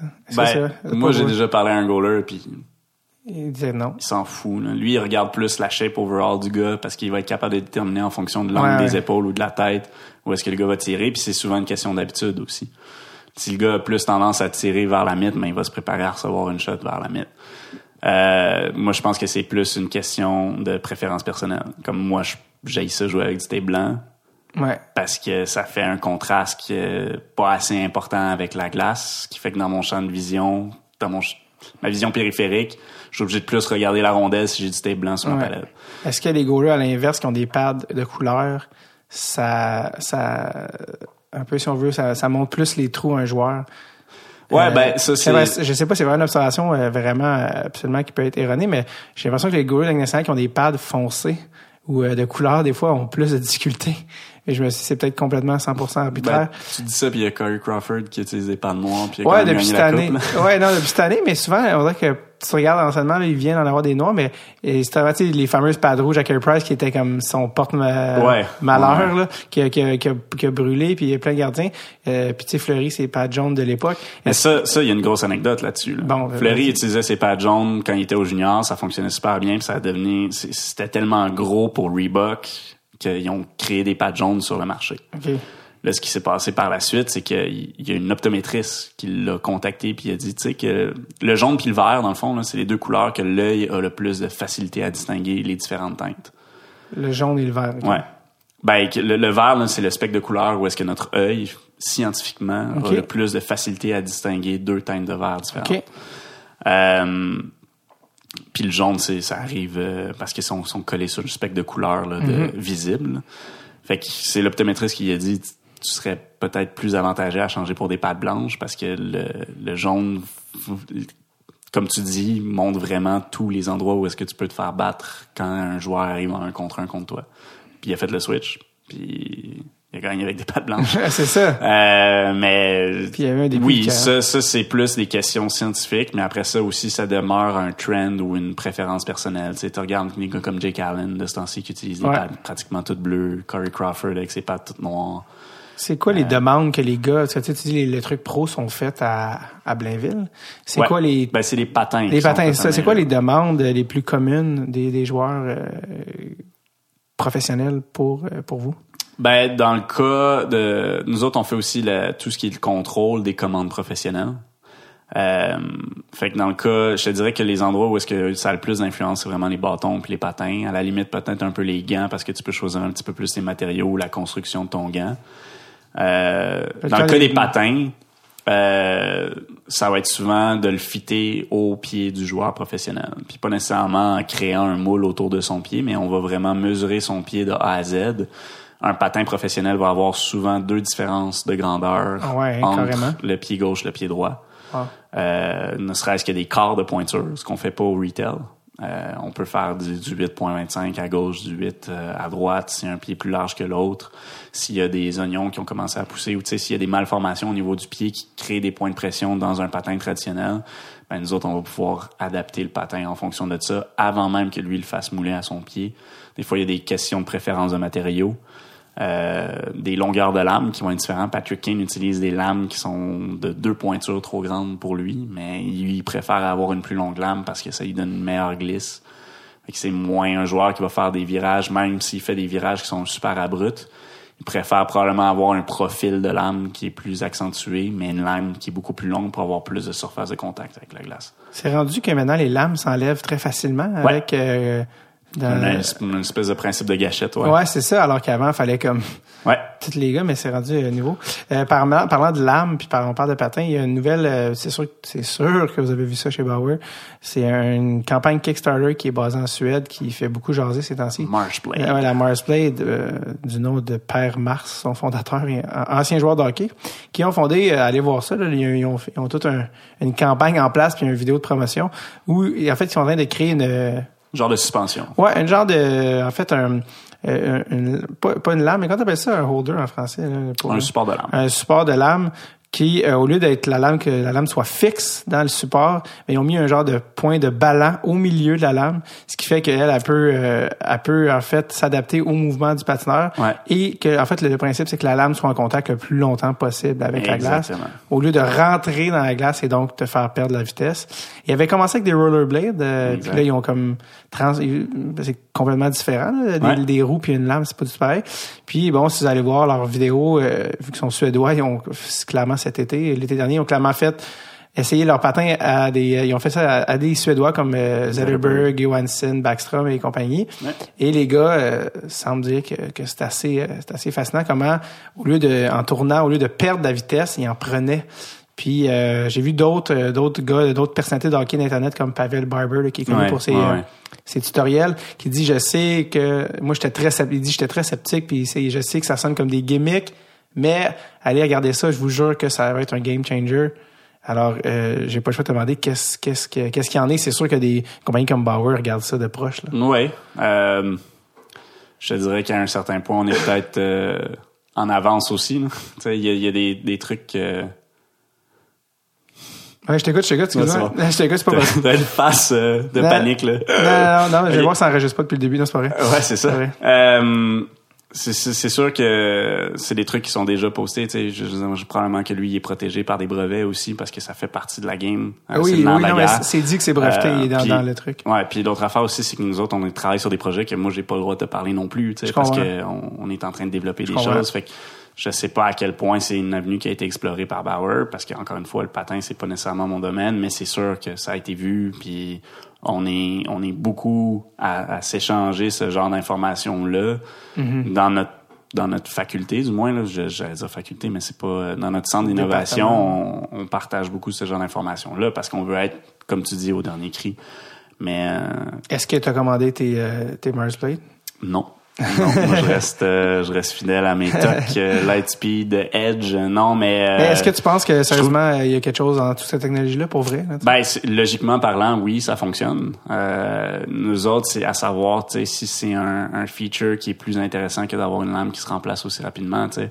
Parce que ce que, comme tu, je reviens à ce qu'on dit depuis le début, c'est que les joueurs de hockey sont tellement conservateurs que ça prend vraiment beaucoup de temps à changer pour une autre innovation, à moins que ce soit quelque chose qui te donne vraiment un gros avantage.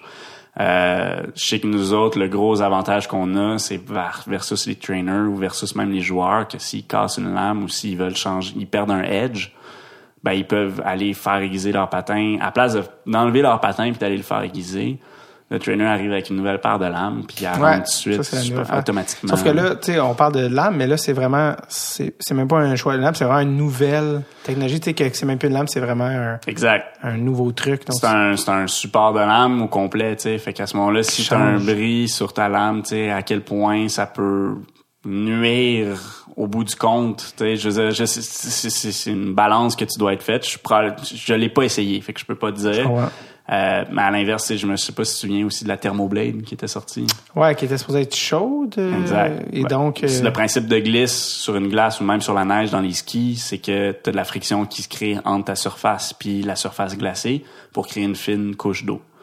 Fait que le principe de la thermoblade, c'est de chauffer la, la lame à un point qui était supérieur au niveau de congélation pour chauffer l'eau, créer une plus grande surface d'eau entre ta lame puis la glace, puis faire en sorte que tu glisses plus rapidement. Fait que les gars, ils disaient qu'en top speed, oui, ils étaient capables d'aller chercher une coupe de mille à l'heure de plus.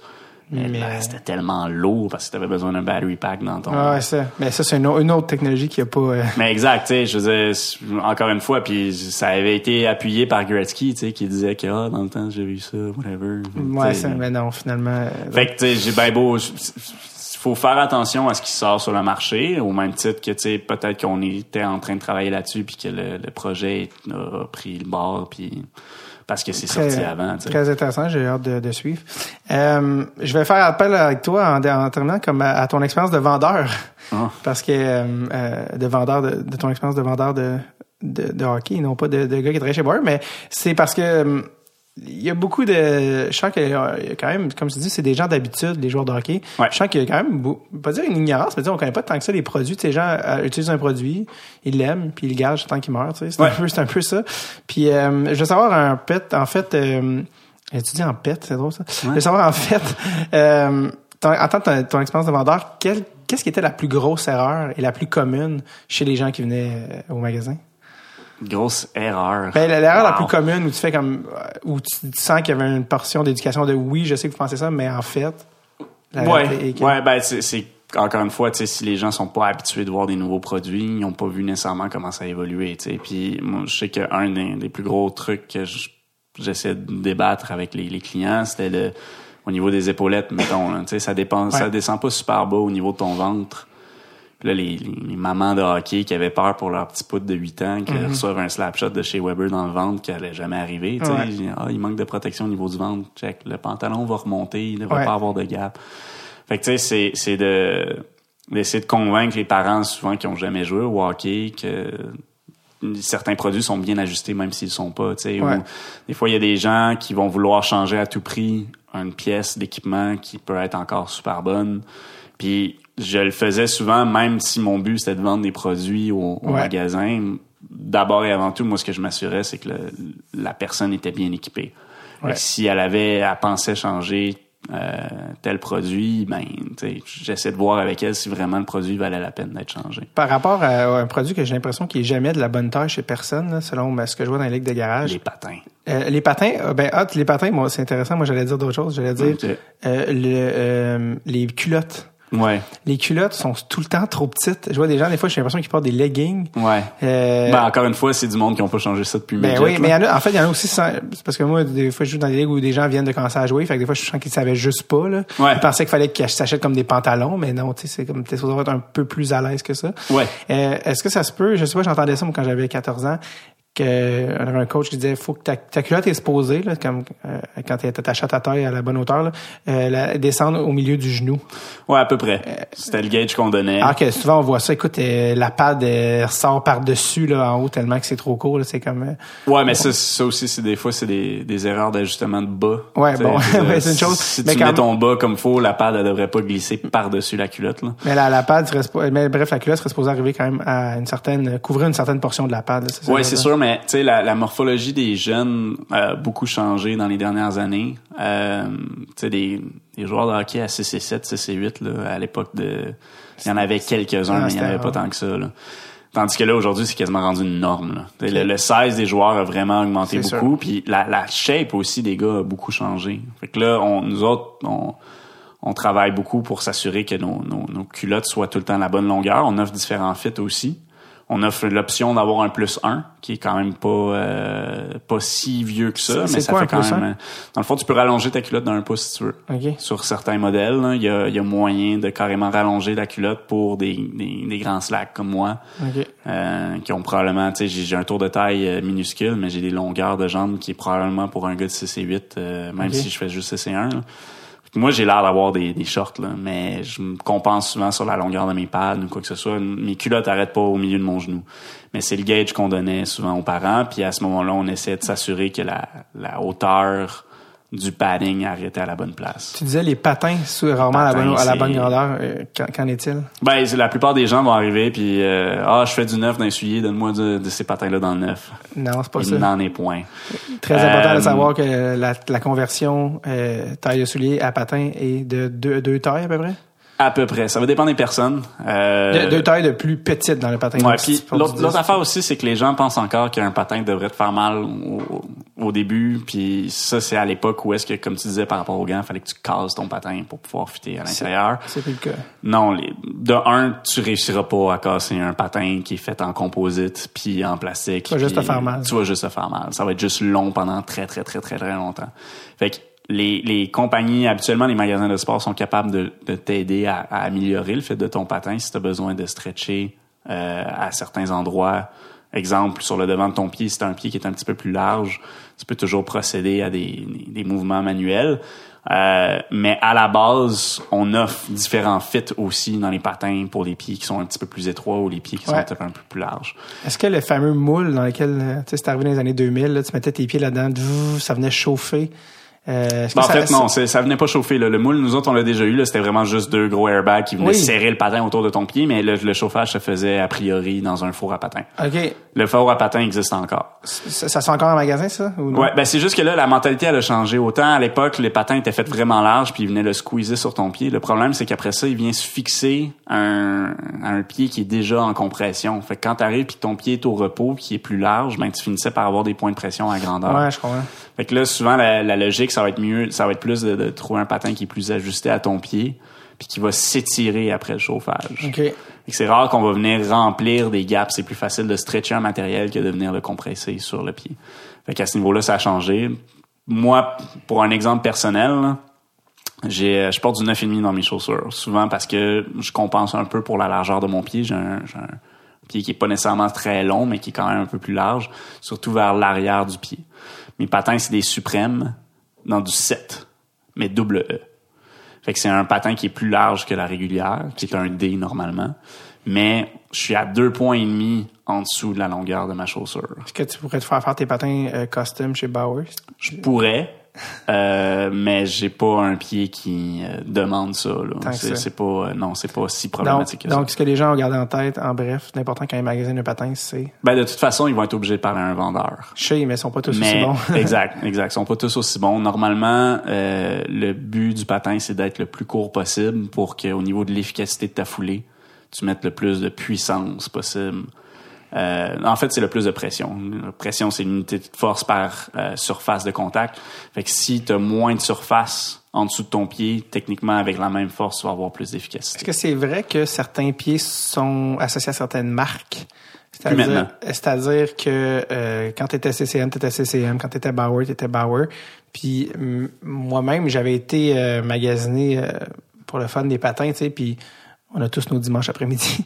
Et, euh, et, euh, et, et j'avais, dit au gars, ben, tu sais, comme je disais, les patins Bauer sont tellement plus beaux, c'est tellement plus esthétique. Je, je me dis, ah, j'ai jamais eu des Bauer, moi, j'ai jamais, j'ai toujours été dans le, dans le CCM, qui est devenu Reebok là, par après. Euh, il m'a dit, oui, l'inverse en fait, c'est Reebok qui a acheté CCM. Mais euh, il m'a dit, ah, là, c'était- j'ai dit, ah, je les là, les Bauer c'était, la, la bottine était assez rigide. Puis il me dit- je disais, moi, tu sais, je, je, je disais ça presque par hasard. là. Je disais, ah, ben, moi, j'ai toujours été en CCM, puis je garde mes patins très longtemps. là. Est-ce que je ferais le switch? Puis il m'avait dit, honnêtement, je te le conseille pas si, euh, si t'es avec... euh, c'est, il dit que, que, en tout cas, bref, il a l'air de dire qu'il y avait des bottes différentes. Euh, mais est-ce que c'est, est-ce que c'est le cas? Mais de là Ou est-ce que, est-ce que chaque que- marque a différentes bottes? De là à dire où est-ce que les bottes vont fitter plus ou moins bien, euh, c'est plus le cas. Ça, c'est probablement à l'époque où est-ce que, ben peut-être pas quand tu as été magasiné, là, mais à une certaine époque, au début des années 2000, Vapor faisait un patin, Bauer, euh, ben Bauer avait Vapor qui était un type de patin. Ouais. Ou non, il y en avait deux. Il y avait le Suprême qui était le classique quasiment en tissu ou en cuir, puis tu avais le Vapor qui était un petit peu plus progressif, Ouais. avec les quartiers qui étaient en nouveaux matériaux, ce qu'on appelait le Mozoka à l'époque. Euh, CCM avait leurs taxes, puis ils sont arrivés après ça avec les vecteurs. Fait que, tu sais, je il- c'est à l'époque où est-ce que les- l'offre de produits était pas aussi grande. Là, CCM a trois types de, de patins différents. euh, avec les, la série euh, Ripcore, qui est les là, toutes les 70K, toutes ces affaires-là. Ils ont les euh, ce qu'on appelle les Jet Speed euh, ou les Quick Light. J'ai de la misère à suivre avec leur nomenclature, là, pour vrai. C'est, mais c'est des bottines de différentes? C'est des, ouais, c'est des bottines, c'est des constructions qui sont complètement différentes avec des, des ce qu'on appelle un last, qui est le moule autour duquel est bâti le patin. Le, le moule est complètement différent. Fait que que t'aies un pied plus large, plus étroit, plus allongé, avec un coup de pied plus haut, plus faible, normalement, tu devrais trouver ton compte autant chez CCM que chez Bauer. Euh, nous autres, on a Vapor qui est fait pour un pied qui est vraiment un petit peu plus mince, Supreme qui est comme un pied régulier avec un devant de pied peut-être un petit peu plus large, puis Nexus qui était vraiment un fit plus volumineux. Ce qui va faire une grosse différence, c'est le holder. On revient au support de lame, où CC CCM ont une inclinaison qui est un petit peu plus spécifique que Bauer. Fait que si tu as commencé à patiner avec du Bauer, tu es habitué à ce que tes muscles stabilisateurs travaillent dans une certaine inclinaison. Fait que si tu fais le switch, euh, tu vas peut-être être inconfortable au début. Puis c'est un des commentaires qu'un des gars avec qui je travaille qui vient de faire un switch pour... euh, parce qu'il vient d'arriver chez Bauer, il vient de faire le switch pour changer ses patins. Il arrivait d'Easton avant. Euh, fait que lui, il, euh, il trouve qu'il y, a- comme des petites pertes d'équilibre, surtout à basse vitesse, parce qu'il se sent pas aussi bien ancré sur la glace à cause que son inclinaison est différente. Mais c'est vraiment juste à ce niveau-là, puis ça, c'est un easy fix. N'importe quel pro shop est capable de t'arranger ça. Est-ce que, est-ce que ça se peut que j'ai entendu dire que les graphes ont une euh, légère inclinaison dans la botte? Très Euh, prof, très, très incliné vers en fait, C'est très très, incliné- agressif. Donc, euh, en fait, quand t'as jamais mis des graphes de ta vie, puis tu mets ça, tu te dis, voyons. La comme- première fois que j'ai mis des grashes, j'ai planté euh, tête première sur la glace. Parce après que deux je- steps. Parce que vraiment, la botte est inclinée vers l'avant. Ouais, exact. Comme pour, dans le fond, euh, t'inciter vers le, dans le mouvement, je sais pas. Ouais, I guess, mais tu sais, à un moment donné, je veux dire, que tu patines à reculons ou que tu restes debout, ton pied va s'habituer dans une certaine Ouais. inclinaison. Puis encore une fois, c'est pas tant la botte qui va s'adapter à la shape de ton pied, plus comme le holder en plastique qui va vraiment être dans une inclinaison qui est vraiment spécifique. Mhm. Ouais. Fait que- ouais, c'est vrai. Euh, oui, les Graphs ont, étaient beaucoup plus inclinés. Euh, je dis étaient parce que Graph a fait faillite euh, il y a pas si longtemps au, Ah moins ouais? au Canada. Là. Ils produisent encore des produits, mais de, de l'Autriche. Mais Graph Canada est mort. Donc, dans le fond, c'est des, donc, Non, ce que tu vois dans les magasins, euh, tu sais, toutes les séries 735, euh, c'est c'est souvent des, des archives. Ceux qui étaient faits au Canada, en tout cas, là, ça, ça existe. ça va continuer d'exister. C'est c'est- juste que. Ouais, c'est juste sont faits euh, ailleurs et ou euh, Pourquoi ils ont pas survécu? ben sais, on revient au principe d'avoir des matériaux qui sont plus euh, performants, qui sont beaucoup plus rigides, avec le Mozoka, avec notre curve en composite. T'as CCM aussi qui est arrivé avec une, une botte en carrément une pièce là, dans les deux derniers produits qui ont sorti. Fait que c'est des matériaux de un qui sont extrêmement légers. Si tu compares une paire de patins Graph versus une paire de patins Bauer haute performance, il y a quasiment 300 grammes, 600 grammes pour la paire de patins, c'est plus qu'une livre par patin. C'est quand même Euh, considérable. total. Surtout que c'est à l'extrémité. là. C'est là où est-ce que tu as le plus de fatigue. Puis en plus, au niveau de la donc, performance, ça, c'est, c'est- les graphs sont plus lourds à ce point-là? ouais. Wow. Puis ils absorbent beaucoup plus d'eau aussi parce qu'ils sont en cuir, un matériel qui est naturel. C'est, de la peau, là. Ouais. ça absorbe. Puis d'autre part aussi, c'est que c'est mou. Fait qu'au niveau de la performance, quand tu arrives pour vraiment transférer ton énergie directement de ton muscle vers la glace, le patin graph va vraiment déformer. Il va prendre une bonne partie de l'énergie versus se transférer directement à la glace.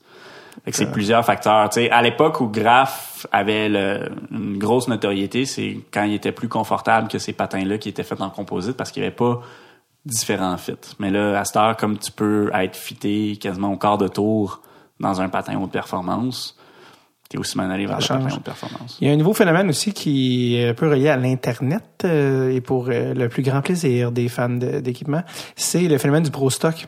Ouais. C'est quelque chose qui n'existait pas, ça, il y a, quand on était jeune. Là, ben, je Non, parle enfant, là, le pro stock. Ben, ben, probablement les gars avaient, les professionnels avaient pas tant de demandes. C'était des, des gants, c'est des gants. Mais ça, évidemment, ça a beaucoup changé maintenant avec le, on peut dire le customizing, c'est-à-dire chaque joueur a ses spécificités bien à lui, que ce Ouais. soit des gants, ça. Et là, ça en est devenu un marché, dans le fond. Euh, Ouais. Moi, mes gants de hockey, c'est des, euh, des gants des euh, Windsor Spitfires de la OHL que j'ai acheté sur Hockey Monkey en, je sais pas moi, 2008 ou tu comprends? Ouais. Qui sont des gants, en fait, d'une équipe de hockey junior euh, de la Ligue Ontario. Et maintenant, bon, toutes les...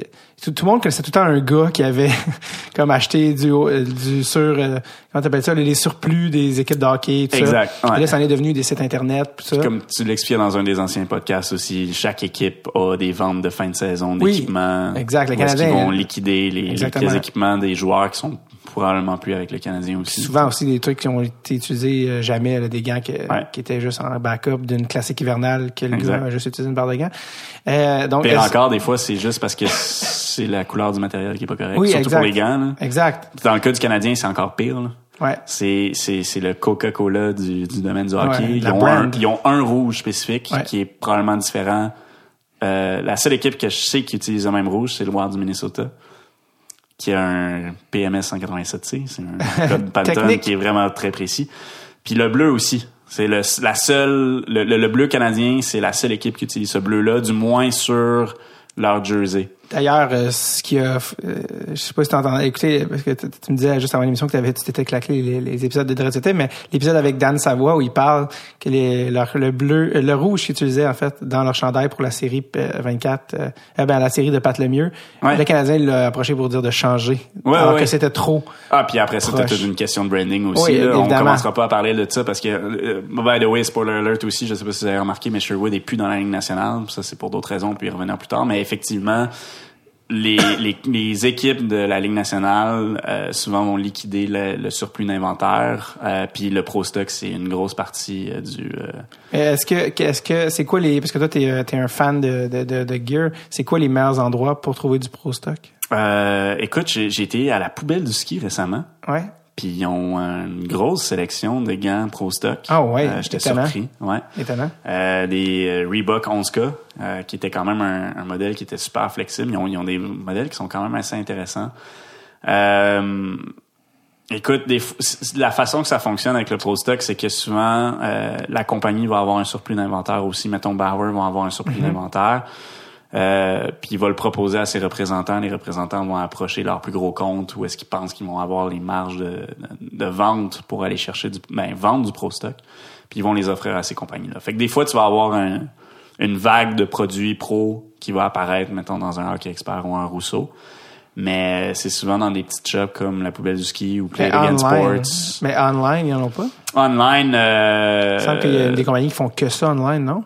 Ben c'est souvent que ça va paraître comme étant du pro stock, mais c'est pas vraiment Ils vont du brander ça du pro stock. Ok, Ouais, non, mais exact. Mais comment- Monkey, c'est un- c'est une bonne place parce que souvent, eux autres vont aller chercher leur inventaire carrément des compagnies. Et mais que- comment les gens peuvent savoir qu'est-ce qu'il y en est du vrai que du, du faux? Ben souvent ça va être le, le nom qui va être brodé sur le gant ou euh, tu sais dans le cas de Bauer on, on brode tout le temps soit le nom de l'équipe soit le nom du joueur mais ça va arriver moi je suis déjà tombé sur une paire de gants que j'avais acheté sur eBay. Que je pensais que c'était des pro stock mais c'était écrit TSR sur le gant fait que les autres c'est un TSR c'est un, un magasin de sport aux États-Unis qui avait fait faire une batch de gants avec des spécifications pro ce qu'on appelle Ouais. plus communément nous autres des SMU fait que des special make-up ils vendaient ça comme étant des pro stock. Ouais, ça avait les mêmes spécifications qu'un pro non. stock, mais tu sais pour les vrais fervents, Ils savent que ça n'est pas. ils savent que c'en est pas. Fait que Euh, tu ils rient de toi parce que tu t'es fait fourrer parce que t'as Ouais. payé le prix d'un pro stock. D'ailleurs, est-ce que est-ce qu'il y a des avantages, ben, je veux dire l'argent, mais d'acheter du stock en ligne versus euh, dans le sens, est-ce qu'il y a en fait, est-ce qu'il y a des désavantages à pas tout acheter en ligne, ça que je veux dire? Ben il y a un risque si tu connais pas ta grandeur ou s'il y a une évolution des, des fits, tu sais, surtout dans le pro stock comme tu disais tantôt. Euh, puis ça c'est une autre anecdote aussi qu'on peut parler quand j'étais chez Sherwood quand on a fité des gants pour Marc-Edouard Vlasic. Oh, Vla- Vlasic, c'est Vla- comme ça qu'ils dit nom? Vlasic. Ben c'est. Il y a une origine euh, Ah, East, East European. East, euh, oui, Eastern européenne. mais, Vlasic, euh, d'où son, son, son nom Pickle, Pickle, de la ouais, marque. que j'ai- Oui, oui. continue, oui. Euh, lui, avait demandé d'avoir un huitième de pouce, on s'entend là, c'est 2 mm, là, Ouais. sur les deux doigts du milieu, De plus. de plus. OK. Tu sais, on va le brander comme un 14 pouces, là, mais il feel Ouais. vraiment plus grand qu'un qu'un qu'une grandeur 14 pouces qui est pour euh, les, euh, les ignares du domaine du hockey, c'est le médium, si tu veux, du Ok. gant de hockey. C'est probablement la grandeur qu'on vend le plus. OK. Puis, Là, 14 pouces, ouais. Ouais, exact. Fait que là, lui, il avait, il avait demandé ces spécifications-là qui étaient vraiment très, très, très spécifiques. Fait que des fois, tu peux avoir des mauvaises surprises parce que tu connais pas les specs des joueurs. C'est ça. Fait que tu vas arriver avec quelque chose que tu t'attendais pas. Tu sais, des fois, il y a des gars qui mettent pas de back-end à l'intérieur. Il y a un back-end pad que tu peux enlever ou remettre. Euh, Il y a des gars qui vont carrément le découdre ou l'enlever ou l'arracher. Au ou- niveau des bâtons aussi, je pense, parce qu'un bâton de hockey de pro est fait pour être utilisé, justement, comme on dit, un taux de roulement très élevé. Toi, tu Ouais. sais, tu vas payer cher pour un bâton pro, tu vas le péter vite, tu sais. Ben ça c'est la même chose au retail by the way là. Euh, Ouais. Tu sais c- moi l'analogie que je donne souvent euh, c'est comme dans les dans les voitures. tu sais. Tu as Une Lamborghini tu vas la payer euh, un demi million de dollars mais t'en sors pas l'hiver parce que tu veux pas la scraper. Mm-hmm. C'est c'est un char qui est super performant mais qui est ultra fragile. Comparativement, mettons, à ta Subaru que t'as payé euh, 45 000 puis Je comprends. Est-ce que c'est, est-ce four-wheel que, drive, mais qui est pas tuable. tu sais. tu me fait penser, est-ce que c'est vrai que les bâtons en composite, euh, brisent plus facilement quand tu joues au hockey dehors? Alors qu'ils sont pas faits pour aller en bas de certaines températures ou c'est, Non, nous autres, on les teste pour aller jusqu'à des températures comme moins 40 degrés. OK. Euh, donc c'est, donc, c'est sûr que tu sais, tu vas affecter la flexibilité de la résine puis des fibres, fait que c'est à tes risques et périls. Mais techniquement, nous autres, on les teste de faire, pour faire en sorte qu'ils devraient pas casser. Souvent, quand les bâtons cassent, de toute façon, c'est pas le bâton qui casse à cause d'un défaut de fabrication, même si on donne une garantie sur les défauts de fabrication, parce qu'on les met pas en marché, ces bâtons-là. On a un contrôle de qualité qui est vraiment assidu. Puis s'il y a un défaut de fabrication, on l'a on l'a spoté avant même qu'il arrive sur le marché. C'est souvent des amorces qui vont être faites parce que t'es sur un coup de tête, t'as soigné ton bâton sur un, un poteau. du- Ouais, ouais. Mais non, souvent, tu sais, ça va être des slash ou des trucs de même qui vont créer Ouais. des amorces, des points de faiblesse. Puis, tu sais, au niveau physique, un- une amorce va juste vouloir tendre à, à devenir de plus en plus grosse. Fait qu'à un certain point, après un certain nombre d'impacts ou après un, un point de torsion qui est vraiment spécifique à cet endroit-là, le bâton va casser à cet endroit-là. Euh, dans la question, euh, par rapport au bâton, par rapport, euh, je parle encore aux vendeurs, les, les choses que tu conseilles aux gens de regarder quand ils s'achètent un bâton? Les, euh, parce qu'encore une fois, souvent les gens vont, des fois ils ont, ils voient les prix. Des fois, tu t'achètes un bâton très cher, mais ça valait peut-être pas la peine. Tu sais, encore une fois, tu sais, il y a plusieurs là, spécificités sur un bâton, à commencer par la courbe, la flex et le le lie. là, Ce qu'on appelle le lie, ouais. c'est-à-dire l'angle entre le bâton et le manche, Ouais. qui, qui est un- une notion que honnêtement j'ai comme j'ai pris conscience il y a seulement quelques années là, tu sais, même si ça fait longtemps que je joue. Puis, ouais, mais euh, ce qui, est, ce, qui est, ce qui est important à savoir aussi, c'est que tu sais, d'une courbe à l'autre, euh, le live va être différent d'une courbe à l'autre, mais tu pourras pas avoir différents lives pour la même courbe. Euh, Il y a quelques compagnies qui vont offrir euh, la même courbe dans deux lives différents. je comprends. Euh, Là, si on parle de micro-détails ici. là, mais, Exact, exact. Mais, Mais- des notions générales pour quelqu'un qui veut s'acheter un bon un bâton de hockey qui dit OK, Anthony, euh, garde un bon bâton. Qu'est-ce que je regarde? le plus gros réflexe que les gens ont, puis qui est humain certes, mais bizarre, c'est, c'est de prendre un bâton qui est vraiment trop rigide pour eux autres. Euh, Que certains aiment parce qu'ils aiment contrôler la rondelle mieux, mais que quand même, il faut pas exagérer. là. ouais, mais je veux dire, euh, moi, le meilleur bâton que j'ai eu à date, là, c'était un 55 flex ou un 65 flex, excuse, un bâton intermédiaire que j'avais rallongé, fait qu'il était encore devenu plus mou. Parce que ça, c'est quelque chose que les gens réalisent pas, c'est que un bâton, plus tu le coupes, va devenir plus rigide. c'est oui. le principe de levier. Puis plus tu le rallonges, plus il va devenir flexible. Ouais.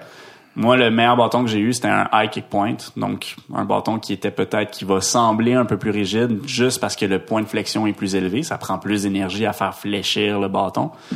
Euh, mais c'était un 65 flex, ça. C'était un intermédiaire. Habituellement, c'est un kid de 13-14 ans qui va utiliser Ouais. ça. Puis on s'entend, je mesure C, c'est un. C'est un manche plus petit. Là. Non, pas dans Mais le cas du pas dans le cas bâton du- que parce qu'à l'époque, ça l'était. Ouais, les- ça l'est encore un peu, tout dépendant des compagnies. de- mais, un tiers plus petit. Il y a, y a- y a une couple de personnes un peu comme euh, pour les pulsations cardiaques, là, à quel niveau faut que tu arrêtes. Il y a comme une règle non écrite que c'est comme à peu près la moitié de ton poids. Que- Euh, par rapport à la flex, là, ça? ouais, exact. Dans le fond, de... de, de, de, de- Fait si- que, tu sais, si tu mesures pas, si tu pèses pas 200 livres, techniquement, tu devrais pas utiliser un sandflex. OK. D'autant plus que si tu dois le couper, je veux dire, Tu vas encore ça. plus augmenter la... À chaque pouce que tu enlèves, c'est 4% plus rigide. Fait que sur un sandflex, Quand si même. t'enlèves un pouce, c'est un rendu un 104. Ah, OK, quand même. Euh, tu sais, faut, faut que tu le considères. Fait Ah que, euh, puis, tu sais, c'est, c'est sûr que le- plus le chiffre est élevé, by the way, parce qu'il y en a qui l'ont peut-être jamais acheté de bâton, Ouais. là, plus le chiffre est élevé, plus le bâton est rigide. Ouais, exact. Fait que moi, si j'utilisais un 65, il était vraiment mou, là. Ouais, tu reçois une passe, ça plie. Ben, c'est que tu finis par t'adapter. C'est ça que les gens aussi ont. ont- tu sais, tu vas manier la rondelle de façon différente parce que tu vas t'adapter au, à l'espèce de wobble que tu vas avoir dans Ouais. ton stick. Euh, mais, tu sais, si, mettons, tu as une règle générale à donner, ça devrait être sensiblement la moitié de ton poids. Fait que si moi, Ok. j'étais à 175, ben, j'utilise à peu près un 80. Là, présentement, dans mon char, j'ai un 82 de flex.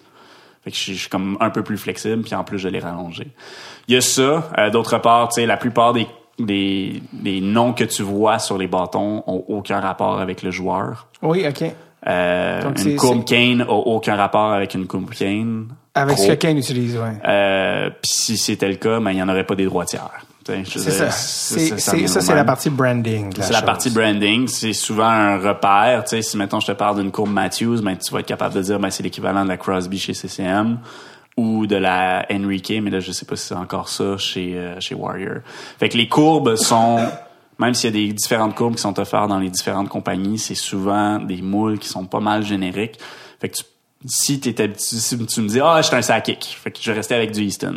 Ouais, mais non, pas vraiment, tu sais. Je veux dire, si t'en vas chez Warrior, si t'en vas chez CCM, si t'en vas chez Sherwood, si t'en vas chez Bauer. Moi, j'ai passé, j'ai euh, passé l'équivalent. récemment de Sherwood depuis longtemps à, euh, à CCM. Je pense l'équivalent de la Coffee, c'est chez CCM, c'est? C'était la P77 chez euh, PP77 chez Ouais. euh, il y avait la Landesca qui était quand même pas mal courbée, Ouais. la Datsuk qui était quand même pas mal proche aussi parce qu'elle avait un square toe un petit peu plus. Je pense, ben, parce que moi, celle que j'ai pris qui était similaire, c'était une Bergeron. Ouais, ben la Landeskog, la Bergeron. La Bergeron, C'est l'équivalent de la Landeskog. Landeskog était avec CCM, Bergeron était avec. Reebok. C'est ça. Là, c'est rendu la même chose. Ah, voilà. Donc, euh, c'est ça que tu disais que Sherwood n'était plus dans la Ligue nationale. Il y a une raison pour ça? Ouais, ouais, exact. Ben, pour qu'une compagnie puisse afficher son logo Oui. euh, sur un produit dans la Ligue nationale, Oui, il doit payer un frais de licence Oui, à la Ligue nationale. Là, je m'avance sur les chiffres, là, mais je pense que ça tourne autour des 250 000 Puis ça, c'est par produit. Donc, euh, on parle de par item. Donc, Ouais, exact. casque, bâton. C'est- Ça, c'est Ouais, ça. c'est ça. Mettons qu'on prend un joueur régulier, sans compter Ouais. les goalers, là, parce qu'il y, a- il y a beaucoup de morceaux, là, mais casque, 250 000. Gants, 250 000. Culotte, 250 000. Bâton, 250 000. Patin, 250 000. Ça, Fait qu'on est rendu Bauer, à, à 1,25 millions de dollars Donc, Bauer, pour que euh, un gars porte ton là- branding toi, de la tête aux pieds. Toi, tu parles par joueur? Euh, non, c'est c'est une licence pour la Ligue C'est nationale. ça, au ok, complet. c'est ça. J'allais dire comme pas 1.25 pour un joueur, pour Non. tes produits en C'est pour les produits en Mais c'est quand même un frais de publicité. Oui, exact. Fait que, pour un, un gars comme Bauer, pour des produits comme Bauer, dans le cas où est-ce qu'on fournit à peu près la moitié de la ligne nationale en termes de patins, ce qui veut dire à peu un minimum de 300 gars, ben 250 000 sur 300 gars, ça s'amortit un petit Ouais, peu plus. mais- Surtout à la quantité de patins que eux autres vont nous acheter. Mais pourquoi DR et pas dans nationale? Bon, peut-être que c'est raisonnable. Puis c'est pour ça que ben Sherwood c'est un bon exemple parce que tu avais euh, Vlasic qui portait nos gants, euh, Plekanec, Stachny, Ouais. Bobby Ryan. À part de ça, Ouais, c'était vraiment- sporadique. Il y avait beaucoup de goalers qui utilisaient nos produits. Ouais. Mais puis là j'ai dit qu'il était sorti Tu de dis la nous, Ligue tu parles de nationale. l'époque de Sherwood, là. Parce Ouais, exact, Power, exact, ouais. exact. Puis, euh, ils sont encore dans la Ligue nationale. C'est, là où est-ce qu'il y a une nuance à faire. C'est juste qu'ils sont pas brandés. Fait que tu regardes le bâton à, le bâton puis les gants à Plekanec.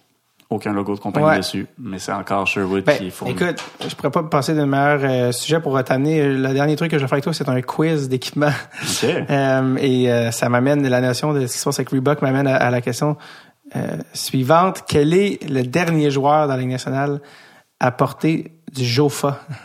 Le dernier joueur à porter du Jofa dans la Ligue nationale? Ben, ça serait Selani, là, avec sa boule de quille. Bonne réponse, parce que Timo l'année en 2014, qui a pris sa retraite après. D'ailleurs, la marque sur son casque était noircie parce que la licence de Jofa était expirée avec Exact, euh, la Ligue exact. nationale. Ce qui m'amène à la, à la question suivante. Euh, où est rendue la marque Jofa qui a bercé notre enfance? Est-ce que tu sais... euh, Ben, tu veux dire où physiquement? Euh, non, dans le sens que ben, c'est une marque euh, fin- euh, que suédoise. Suédoise. Mais euh, où? Parce que tu on ne voit plus la marque Jofa. Ben, ça fait un bout qu'on la voit plus. Euh, ça faisait partie des nombreux achats que Reebok slash CCM avait fait à l'époque. Exact, en 2004 pour, euh, pour compléter la, la réponse. Tous les produits de CCM que vous voyez avec les mots GDP dessus, le Joint Damping Protection, Ouais. c'est une technologie qui vient de Jofa. Ah, bon, tu vois, c'est encore plus complémentaire. Euh, Gretzky avait écrit le livre des records avec euh, son fameux gros ti- titan, son bâton titan en, en Je bois, titans en bois. et euh, qui avait fait passer la marque là, de 13e à première, là, euh, très vite. Et euh, la question est la suivante. Combien de bâtons Gretzky utilisait-il par saison dans son prime? Oh! Combien de bâtons Gretzky utilisait-il par saison dans son prime? Dans son prime, c'est au milieu des années 80. Ouais. Euh, ben, des titans, je dirais peut-être un par game, fait que 80, là. On parle de 700 bâtons, 700 par, bâtons, euh, ouais. par saison parce que... Il pas de- changeait probablement à chaque période, lui aussi. Ben oui, et sur en fait, euh, une partie de la réponse, c'est pour combler le marché des euh, de collection des game used Ah, ouais. sticks. Donc euh, dans le fond, il faisait un shift avec, il était game used. Donc euh, ce bâton-là pouvait être ven- revendu maintenant euh, pour des collectionneurs. Euh, un- parlant de, de marques euh, secrètes, euh, ben pas de marque secrète, mais de marque qui n'existe plus, euh, la marque Co. Mhm. Euh, qui- Est-ce que tu sais de quelle origine venait Co? Euh, c'était scandinave aussi, si Ouais, c'était finlandais. Et euh, pourquoi aussi est-elle ou euh, dans- quand a-t-elle disparu cette marque-là aussi et Ah, ben ça aussi, c'est dans les achats de, Exact. de, de CCM. Exact. Et euh, parlant d'achat, la marque Mission aussi, les fameux patins Mission qui étaient donc révolutionnaires, qui est aussi la marque et, et maintenant elle est dans le roller euh, seulement là, mais Ouais. euh, euh, Mission, euh, tu devrais savoir est rendu où? Ben du, oui. de, du de par ton chandail. Ben oui. Euh, Euh, c'est, c'est, ouais, c'est nous autres qui avons ça avec euh, High-Tech aussi. Exact. Euh, Ce qui a été acheté en 2008, Mission. C'est pour mettre des années. là, pourquoi ça fait plus un, certain nombre d'années qu'on voit plus certaines marques. Exact. Et la dernière question euh, que je te pose est la suivante. Euh, quel était le secret? Parce qu'un des meilleurs patineurs là, de, de son époque, c'était le défenseur Paul Coffey, des Oilers, entre autres, à l'époque. Et euh, quel était son secret pour patiner aussi vite? Peut-être que... c'est- Et là, c'est un truc d'équipement, encore une fois, là, évidemment. là. C'est pas qu'il mangeait des, des vitamines. Non, C'était un truc. Quel était le secret? Je dirais que ce serait probablement par rapport à son aiguisage. hein. Non, en fait, c'était par rapport à ses patins qu'il prenait deux 16 plus petits que sa vraie Bon. taille réelle. Et euh, j'écoute, je sais même pas s'il mettait des bas à la fin. Là. C'était, euh, l'autre option que j'avais. Là. Puis encore une fois, c'est, comme je t'expliquais tantôt, plus le patin est petit, plus la force que tu vas appliquer dans la glace va... va- ben, en fait, la pression que tu vas appliquer sur la glace va être efficace. Mais à quel point ça doit être douloureux d'avoir des patins de deux tailles trop petites. Là? Oh, ben, regarde, moi, j'étais à deux. Ouais, euh, peut-être qu'à l'époque, en, en plus, euh, non, mais il y avait les orteils crunchy. Ben, l'affaire, c'est qu'il y a aussi, quand tu patines naturellement, tes orteils se recroquevillent un peu. Fait que- mais oui, effectivement. Quand même. Euh, doit plus, euh, ses orteils, ils doivent pas le remercier Non, mais, mais bref. Euh, Écoute, c'était ce qui conclut euh, le, le spécial équipement avec Anthony Gauvin. On a pour une 1h46, ça, ça a passé quand même assez vite. Donc, euh, je te remercie beaucoup d'être passé. Ça fait plaisir. Puis euh, j'attends nice. mes bâtons. Non, c'est pas vrai. Mais, euh, merci encore, bye bye.